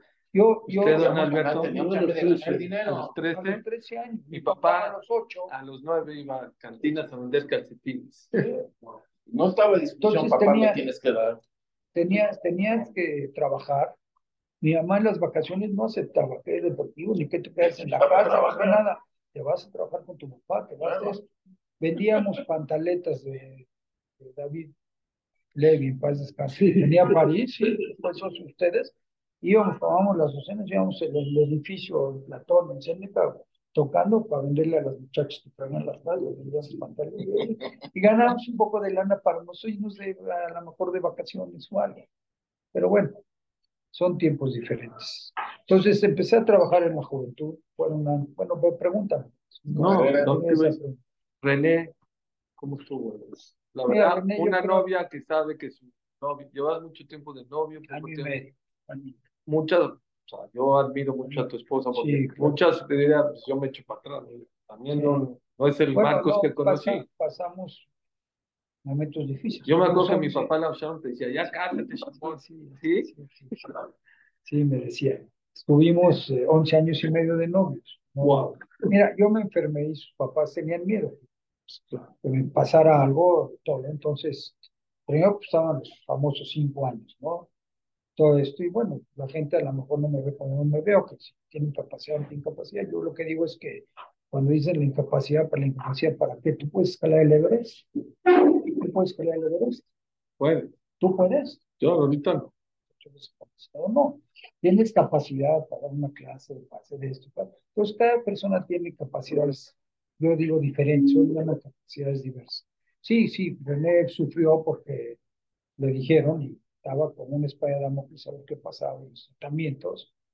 Y bueno, pasaron los cinco años y fueron tiempos un poco difíciles más para ella. Y, pero nos manteníamos juntos, estaba, te digo, ya estábamos en la juventud. La comunidad fue una gran ayuda siempre en mi vida porque recibí Vicur Jolim, se acercaron y me ¿Ya existía ocupado. Jolim ahí? No, pero yo- no, no existía Vicur Jolim establecido, lo hicieron después, pero el que la gente viniera a visitarte a tu casa y te arropara, si si vino el presidente de la comunidad a verme y mandó cartas a, a Boston para motivarme, era, era una parte de Jolim, ¿no? De, de- cuando yo sí te entré a la mesa directiva, cuando yo sí me comisionó el comité de Vicur Jolim y ahora me sentí como corresponder a lo que había recibido. ¿Así entraste tú a la mesa? Como No, enlace a no, Bicur Jolim? No, entré en juventud, luego pasé por varios comités, me dedicaba comité religioso de juventud. Siempre mi fuerte, trabajé con Chavo Juan en paz descanse, comité coordinador, siempre con René, porque René tiene los mismos años trabajando que yo en la comunidad, no más que ella es más que ella, Más no, carnita. no tanto, ha hecho los, ha hecho los, pues hago más ruido a lo mejor por las No, responsabilidades que han tocado. Pues, estás- pero- hecho. ha hecho, hizo los mensajes, los discursos de, desde Joe Seat hasta, no sé, lo que Salo, que Salo Órale. le quedé en paz descanse, así, bueno, ha tenido un trabajo. ¿Sentiste a Dios en personal, tu vida alguna vez? Siempre. ¿Dónde? Y renegué. No Y te decir. renegué, y Se renegué vale. de Dios, y renegué de Dios, palabra, estaba en ¿Cuándo? ¿En la primera o en la No, segunda? en la segunda. ¿Qué dijiste ya? En la, en la primera me quitaron la pierna, pues tenía que aprender a caminar y luchar y todo. Pero, en Pero la ahí segunda no. no. podía comer, no podía regresarme. Eh, estaba ahí cuando dije, bueno, ya, pues, ¿qué me, me tocó esto, ya no, así como, sí, en algún, en algún momento, pero no sé, siempre hay que como dejar pasar un poquito el tiempo. Cuando ves las cosas muy difíciles, no tomes decisiones en ese momento. Date una pausa y deja que, Nunca tomes Que decisiones pase. ni enojado, ni cansado, ni con hambre. Y cuando la estás pasando no tan bien. Hola, ¿cómo estás? Y después, ¿pediste perdón a Dios? ¿O ya no? ¿O no, no has me, hablado porté, me porté bien, como ya dije. No siento que ofendí a Dios de haberme notado de que me se van? tocaron unas épocas difíciles. Yo no ofendí a Dios. ¿no? Dije, bueno, ¿qué? Mira, desde la preparatoria hacía travesuras y hacíamos travesuras 6, 7 y me tocaba, me expulsaban a mí. Y decía uno, ¿por qué a mí? ¿Por qué a mí me tocó? Sí. No, ya, entonces tuve que entender así, no, ya no hay por qué a ti, te toca, no, nadie puede. Mira, hay veces son cosas que pasan de accidentes naturales. Así como alguien nace con ojos azules, así me quiso. Y así, me, y así me tocó, ¿me entiendes? Y bueno, no. No, dice, en Adam ni paz al Hu nunca juzga a una persona que la está pasando mal. Y yo, sabes que la pasó muy mal, y yo, tuvo mucho Sí, no. Y él llegó un momento y le dijo a Dios, creo que te confundiste y pensaste, en vez de Job, soy Jeff, soy tu enemigo, te confundiste. Eso para la Gemara dice, eso es ser hereje. La Gemara, ¿sabes cómo le dijo?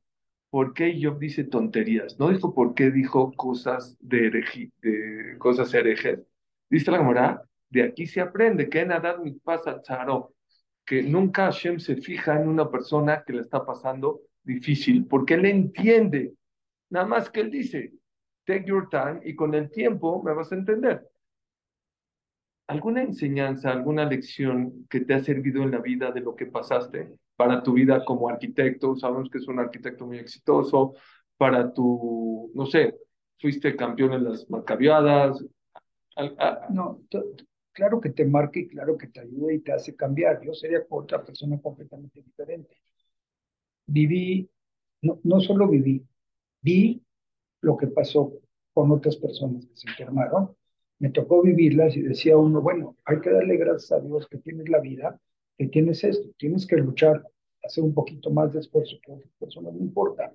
Mira, eh, me enfermé y llegué a Nueva York, mira, ya no te conté que entre un viaje y el otro me fui a Nueva York a ver el rey de ¿En serio? Sí. ¿El rey de Lubavitch?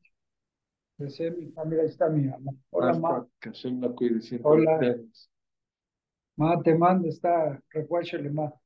Te mando besos y abrazos, ma. Ya te vi. Este, a ver.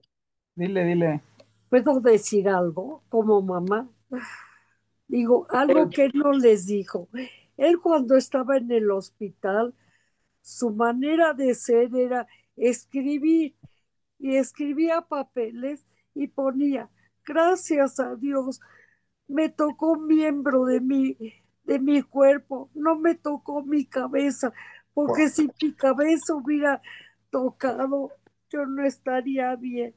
Digo, yo recogí esos papeles, los guardaba. Yo creo que por eso Diosito me hizo el milagro de dejar un hijo como, como todos mis hijos que son unos hijos decentes, buenos, que tienen mucho cariño. Eso, no soy orgullosa, no quiero, pero estoy orgullosa de todos ellos. Estoy orgullosa de mi esposo que fue un hombre excelente. Yo no lo busqué a él por ser un hombre ni guapo ni nada. Lo enseñé porque vi la calidad humana que tenía. Muchas gracias por haberme dejado hablar. Él se preocupaba más por sus padres. Salía de una sala de operación. Dígame como madre, ¿cómo puede estar? Si él salía y le decía al doctor, vaya y dígale a mis padres que yo estoy bien, yo soy fuerte, yo aguanto todo esto. ¿Cómo creen como madre me sentía?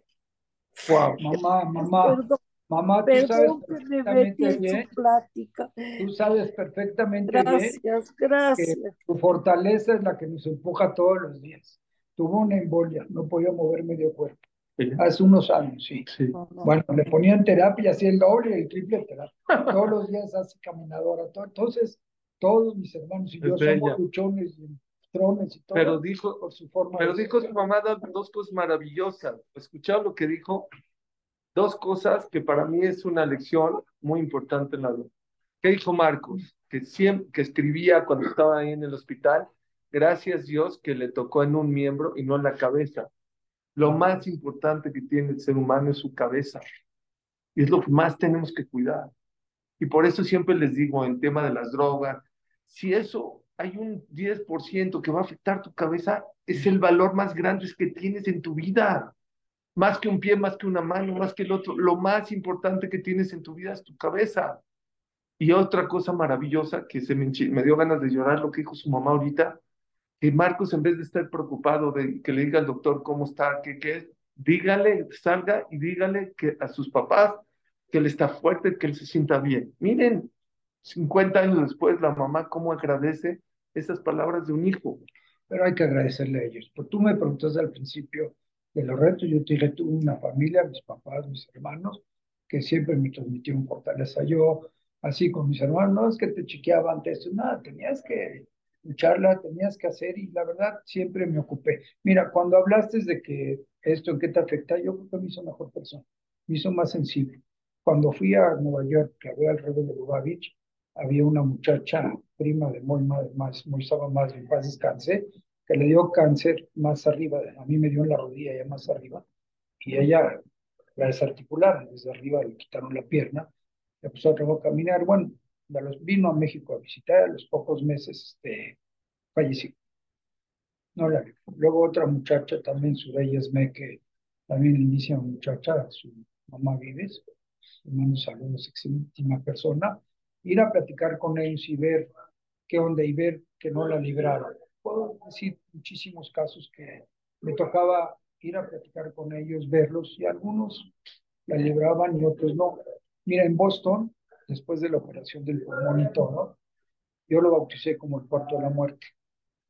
Sí, así, así, así, porque está el puesto de las enfermedades y el primer cuarto pegadito ahí es el cuarto del enfermo más peligroso. Entonces, imagínate, en ese año, un hospital que tenían puros enfermos de cáncer, yo estuve a lo mejor un par de días ahí, libre, me fui para atrás, pero a veces veía salir a los muchachos o jóvenes niños sin nada. Iba a los tratamientos y veías niños chiquitos sin pelo, demacrados, recibiendo tratamientos. Mira, Salmón Sade, un expresidente de la comunidad, también una excelente persona, le, estaba pleno de vida, siendo presidente, le da un cáncer y fui a visitar y Hazid no podía. Entonces yo digo, sí, hoy hay enfermedades de depresión, pues no culpa, no, no, no critico ni juzgo, es así la vida, pero hay gente que busca, pide tener un minuto de paz, de paciencia y de vida. Y no lo logra. Y otros que tienen la vida la están desperdiciando. Porque desgraciadamente sí me ha tocado hablar con mucha gente, pues algunos han salido adelante, otros no.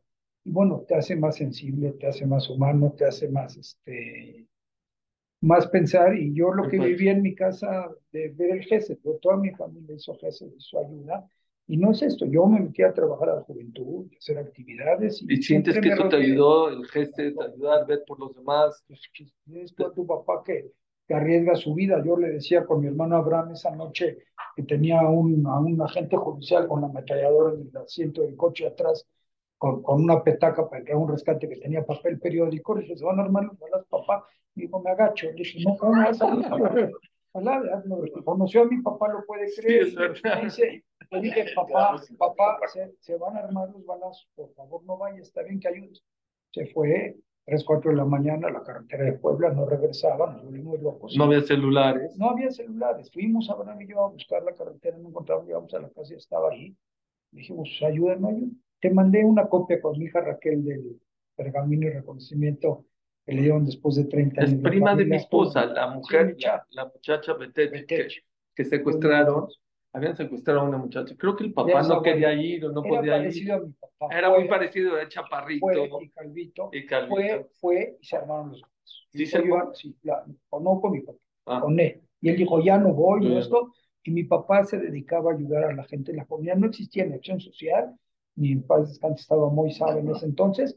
Y desde mi abuelo, conocían abogados, conocían gente en el, eh, no sé, don Alberto, usted, don Abraham Chambot, decían el Beret, el Beret del Vena, del abogado del pueblo, y salía a la calle. Los ministros conocían, conocían, conocían los ministros de justicia. Sí, entonces salían y, y mi papá conoció en ese momento al capitán Miyazawa, le llevó, Marco Chacaro le pidió con el señor Isaac Husni, y bueno, y no me preguntes, quedó involucrado en el asunto. Y bueno, después de un tiempo, dijo algo muy bonito su hijo cuando vino a casa mi papá a darle un diploma. Después de 30 años de sí, pero dijo, pero dijo algo muy, dice, nunca venimos a hacer esto, ya platicamos, gracias que vivía el señor Isaac. Y yo les, le decíamos la niña, la niña ya era una abuela, es una abuela. Hoy en día. Este, y dijo algo muy bonito. Dice, cuando en el Shaman vieron. ¿Quién dijo Isaac? No, no, uno de sus hijos, ah. que está ahí en. Yossi. Yossi. Dijo algo muy bueno. Dice, cuando en el Shaman vieron que un extraño arriesgó su vida para regresar a esta niña, se abrió las puertas y de verdad unos meses después este, regresó bien ella y entonces, pues como que, no sé, ver, tener a tu alrededor tanta gente con aspecto catano. No, no, no. Ah, ver, ver, sí, sí, lo conozco bien. Ver, ver tanta gente del terror que te ayuda a ocuparte de la comunidad, ver el que que hacen en la comunidad, estar ocupado. Yo la verdad tuve en el trabajo comunitario muchos maestros, empezando mi papá, mi tío José Chabot. El papá de Chabot era, era un maestro, el que lo conoció, los jóvenes no lo conocieron, pero era consejero de los presidentes. Y Joe Seed, un gran amigo y todo, todo un señor. Sí, señor. Eh, eh, eh, don Jacobo Faz. Entonces, tú entras a la comunidad llegas a una junta y empiezas a aprender de uno, de otro, nadie llega sabiendo. Y no es que uno sepa, yo les puedo decir que cientos y cientos de veces, ahí está David, no, Isaac Reddy, cientos, estaba juventud Isaac, este, cientos de veces llegábamos a las juntas, siendo lo que seas, vocal, secretario, presidente, lo que sea, y decías, hijo, en la torre, ¿cómo le hago? ¿Por dónde? ¿Cómo? Por lo que haga, no sé por dónde. Si hablaba uno, tenía otra idea, otra idea, otra idea, llegabas a una decisión y salías adelante y tratabas de resolver las cosas. ¿Cuáles fueron los, la- los desafíos más importantes que tuviste como presidente de Mayen David? Mira, fue una época de mucho crecimiento. pues, Este terreno se compró, esta yeshiva en esa época. Yo le dije, "Ah, si consigues el permiso, camina. Se hizo el templo, Sí, se, terminó, se, terminó el eso tem- se terminó el templo de Sabinos. Empezó con la mesa directiva de Nana. El centro yo comunitario, tú, centro comunitario también yo estuve mucha gente te de enlace. ¿no? Bueno, criticaban en la comunidad de que era Era un elefante elefante y un blanco. mausoleo. Y hoy, ¿cuánta gente va lugar, diario? Bueno, es una obra de esas no la puedes juzgar. Al Costó primer año, dinero. segundo año, bueno, está bien. Se hizo el colegio se hicieron muchas cosas. Ahora Jaime se también. trabajó también en el centro de cómputo de, para que las mujeres aprendieran a manejar computadoras. Este, hubo muchos proyectos también con juventud y proyectos de, había, por decir siempre, Anita Dichi, que, bueno, Anita Dichi, Anita Tabuy, y decía que hay que pensar mucho en la persona, no solo en los edificios, todo esto a, la gente. Hubo, no sé, fueron, fue una época muy bonita de muchos retos, pero yo te puedo decir que la época que estuve en juventud fue buenísima también, trabajar en los comités y bueno, ser, sí, diferente, ser, cuando te toca la responsabilidad de ser presidente, es un trabajo muy pesado, muy Pero, pesado. pero tú es un caso muy, Muy especial. El Mesilat de Sharim dice que mientras más duro sea tu desafío y tu reto sea más grande, mucho más satisfacción. ¿Qué sentiste cuando te nombraron presidente de Mayen David? O sea, de Yo dónde no- venías. Yo no, yo, no, yo no pensaba que iba a ser presidente. Yo era vicepresidente. Yo pensé que Javier que tenía que seguir. Yo iba a ayudar. No, nadie, nadie levantó la mano y se peleaban por, por ser presidentes. Te, te invitaban, te pedían y yo pensé que no era mi momento. Y un día me citó Alfredo Sonad y pues ya hice una auscultación en la mesa. Y le dije, no, Alfredo, a mí todavía no me toca. Yo puedo trabajar y no, que sea Javier, que sea, no, ya votaron, ya pidieron, bueno, está bien, este, dije, déjame hablar con mis papás. Fui a casa de mis papás, yo no sé, y la verdad mi mamá me está escuchando, me dijo, mamá, me están proponiendo esto, y dije, déjame hablar con mi esposa, no estoy en México, y con mis papás. Y no se me olvida que mi mamá me dijo, tú eres capaz, siempre has salido adelante con tus retos, a mí. Y mi papá me dijo, hijo, es muchos problemas, muchas cosas, no sé qué, pero Trabajo. quieres, tómalo, no sé qué, pero el que más lo disfrutó fue mi papá, porque vacilaba con todo el mundo que era el papá incómodo y, y venía la gente, que si le dan hueso, que si no le dan hueso, y que él repartiera. Y él la pasó muy bien, mi papá, en, en el tema. Y mira, en la comunidad lo que pasa es que tú ves al presidente, pero una mesa directiva, 20, 30 personas trabajando, 700 voluntarios, es una comunidad bendita. David es una comunidad, la verdad que nos tenemos que enorgullecer todos, cientos de voluntarios. Nosotros, yo les repito, yo aprendí de muchos otros que estuvieron antes y hoy mis respetos para los líderes. Los ajamín son una parte importante de Afonso Chabot, ajamín de los lugares. Y este, ¿Tú te aconsejabas mucho con Chabot? siempre hemos sido muy buenos amigos y hay veces es bueno. también, Mira, lo bueno de mí es que siempre me decían que o me manejaba mi esposa o manejaba el Ham Shabot, o manejaba Joe Sid, o- ah, pero bueno, yo con todos, este, Shomea Jajam. El que escucha consejos que- es una persona la que sí me manejaba era mi esposa. Sí, eso es, es a todos. Por eso, no,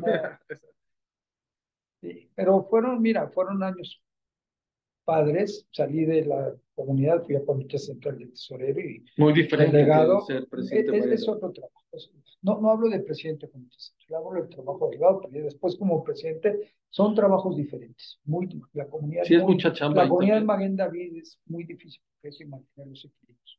Tienes gente, familias que pertenecen y de la misma familia que podrían perfectamente vivir en Beneverat y familias que perfectamente Seculares. son seculares. Nada. Entonces, ¿tú cómo los mantienes? Porque en Israel sucede, porque Israel es un país enorme, pero aquí, ¿cómo los mantienes? La misma familia, el mismo todo, que haya respeto, que cada quien tenga su camino. Las otras, hay otras comunidades donde la parte ortodoxa es menos fuerte o, o esto. Entonces, manejar una agenda bien de verdad tiene su Más difícil. que el comité complejidad. El cachut es muy importante. Mira, diferente. El comité central, su misión es representar a la comunidad ante las autoridades, el gobierno, los, tú fuiste delegado, Yo fui delegado creo, con Johnny Sutter.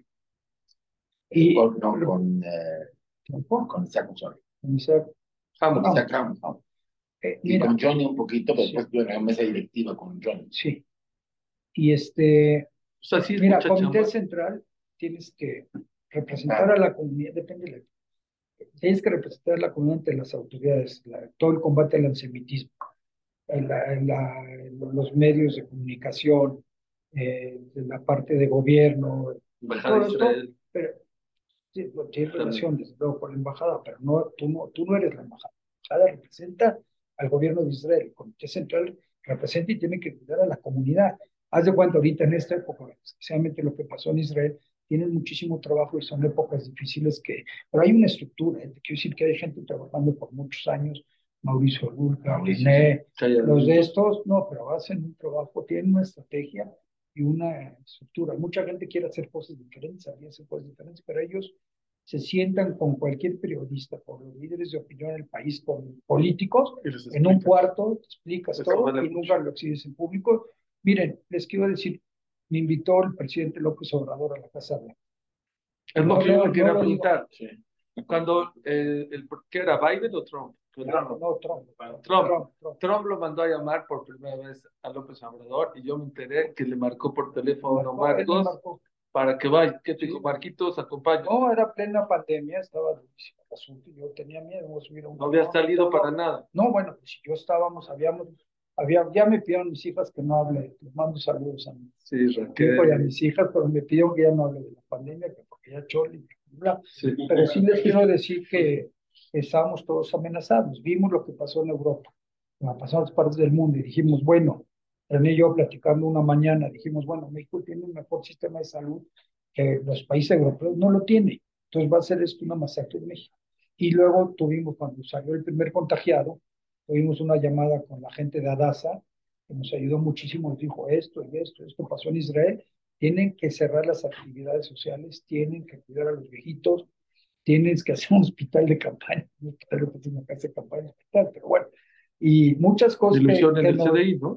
muchas, sí, muchas cosas que, este, que nos recomendaron y cerramos las bodas con el dolor del corazón, ¿sabes qué? Cerrar una boda, pensar en una novia, cualquiera, tu hija, amiga, la que sea, decir, paras la boda cuatro días antes. Sí se podían casar, pero no había fiesta. Toda la ilusión de una niña fueron épocas difíciles y se alargó muchísimo. Entonces, te digo, en Comité Central, pues depende mucho de la época. Siempre a todos les ha tocado cosas difíciles, pero la pandemia o lo de Israel, entonces es diferente. También las comunidades, manejar la comunidad, también el tema económico, el tema de los colegios, el tema de... Yo decía, René no coincide conmigo, que era muy emocionante, te despertabas no sabes qué podía pasar en el día. Podías tener la mayor alegría del día o tener una desgracia que decía Chamaisra. Entonces, es como que está, cargas mucha responsabilidad. Pero fueron buenos años de aprendizaje y todo esto te hace. Mira, cuando ves, me tocó ser también dirigir el, Comité Intercomunitario de Honor y Justicia, todas las comunidades. Y cuando ves las cosas que pasan en las familias, los pleitos, cómo empiezan chiquitos y se hacen grandes, o los divorcios, o las de estos, entonces dices, tienes que pensar cómo tú evitas esto en tu vida y cómo aconsejas para que las cosas no crezcan, ¿no? Los divorcios caen con abogados y no acaban nunca y, y en lugar de algo que empezó pequeño se puede resolver, se va descomponiendo. Algunos son inevitables, algunos así, entonces como que... Esos problemas de la vida distintos, o sea, después de lo que viviste, tú tienes una empresa, tú eres arquitecto, hay problemas, o sea, que la licencia, Son problemas diferentes. Pero igual te estresas o esto, dices, no, pues esto... Yo en la pandemia cerraba los ojos en la noche decía, René, me da miedo que me pase algo, y veía monstruos, cerraba los ojos, veía monstruos, todo. Y después de lo que pasaste, el que me escucha, hablé con cinco personas que me tocaba el corazón, decía, todo es nervioso, Bueno, pasó el de igual en la comunidad cuando salí, me, era taquicardia. Y... ¿Después de ser presidente? Sí, sí, sí. sí. Ya después mi hijo salió, me quitó. No, no, eso es mucha.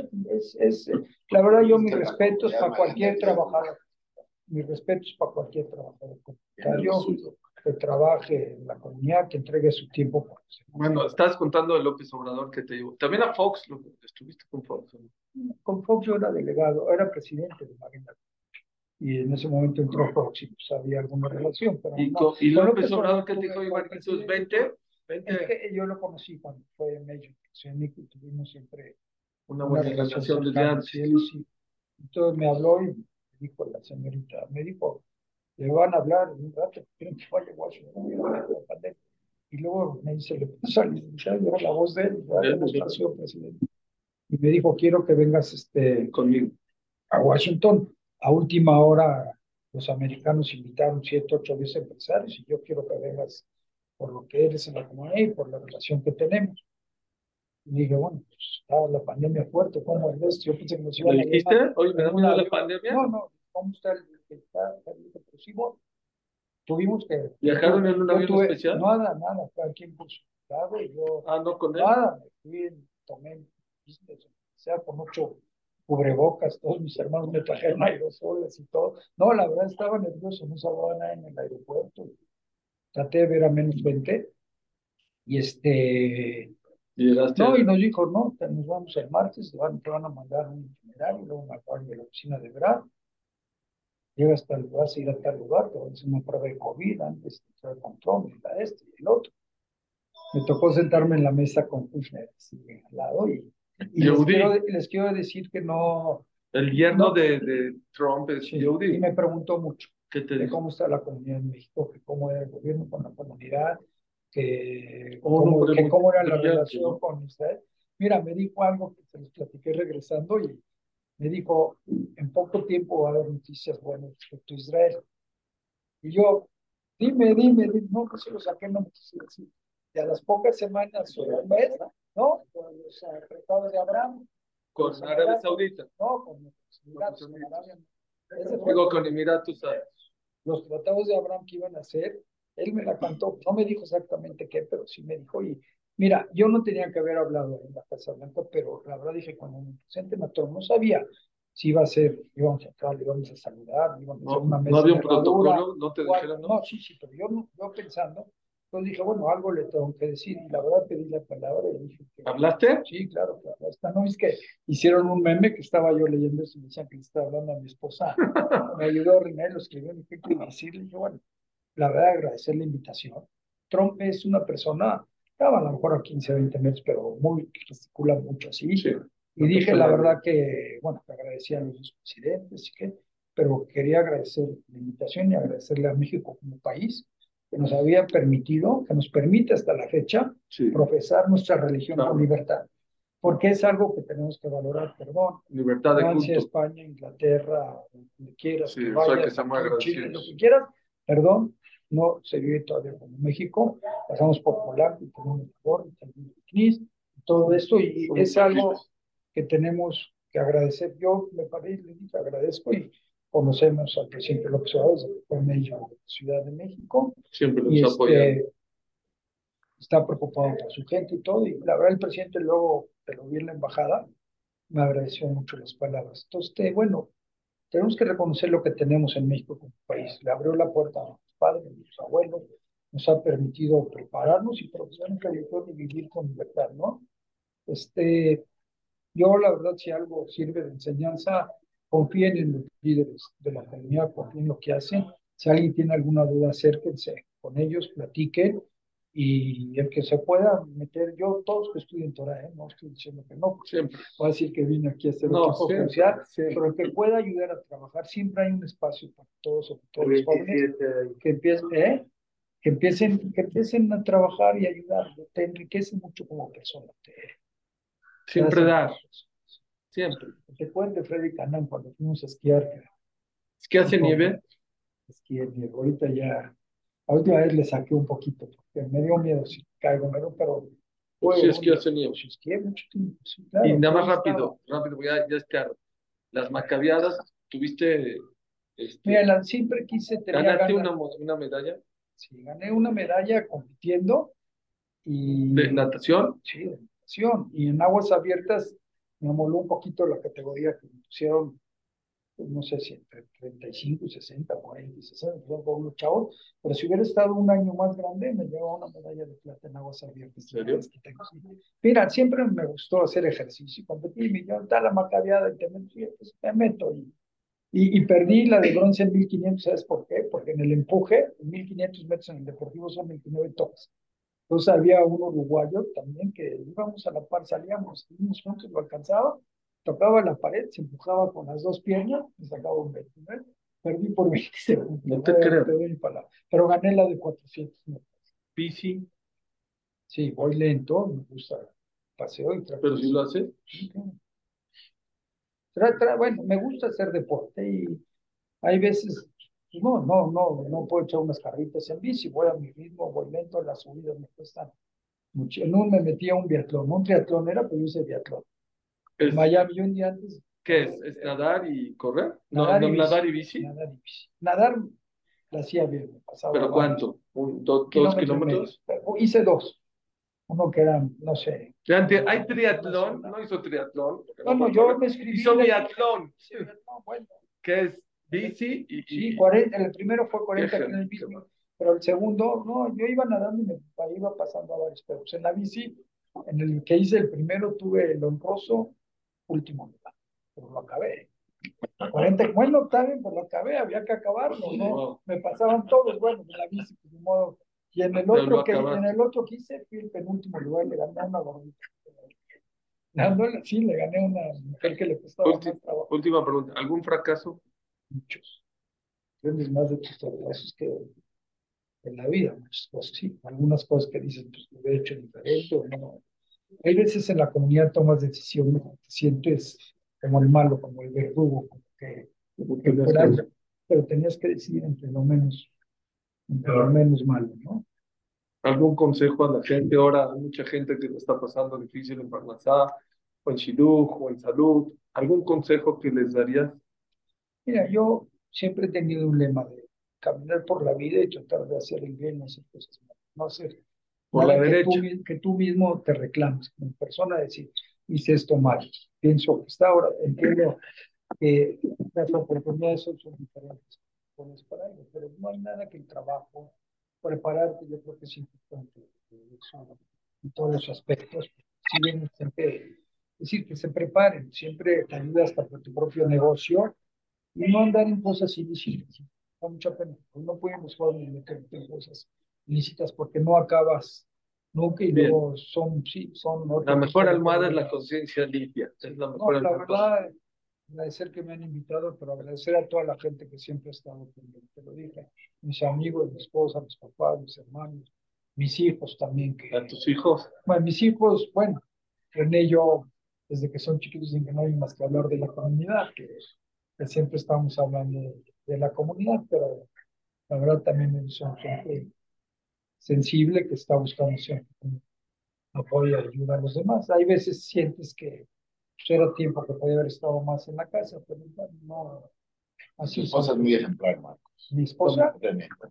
Mi esposa tiene 47 trabajando en la comisión de revista, está en tribunas de directora, hace mucho trabajo, no hace ruido y, siempre nos complementamos, platicamos de los diferentes temas. importa. Ella te hacía tus discursos cuando era. Tony, a Josie, al a mí, a todos los presidentes. A Moni, a todos eh, ha hecho los discursos y los mensajes de la mano de la también hace varias muchas cosas. No, no, gracias a Dios tiene mucha capacidad y su cercanía. Mira, ella es una persona muy pacífica, muy tranquila. Hablando. Nunca he visto que me diga No, que eso no se vale. Siempre, y creo que es el, la ayuda. Sí. Bueno, ya nada más quiero agradecerte.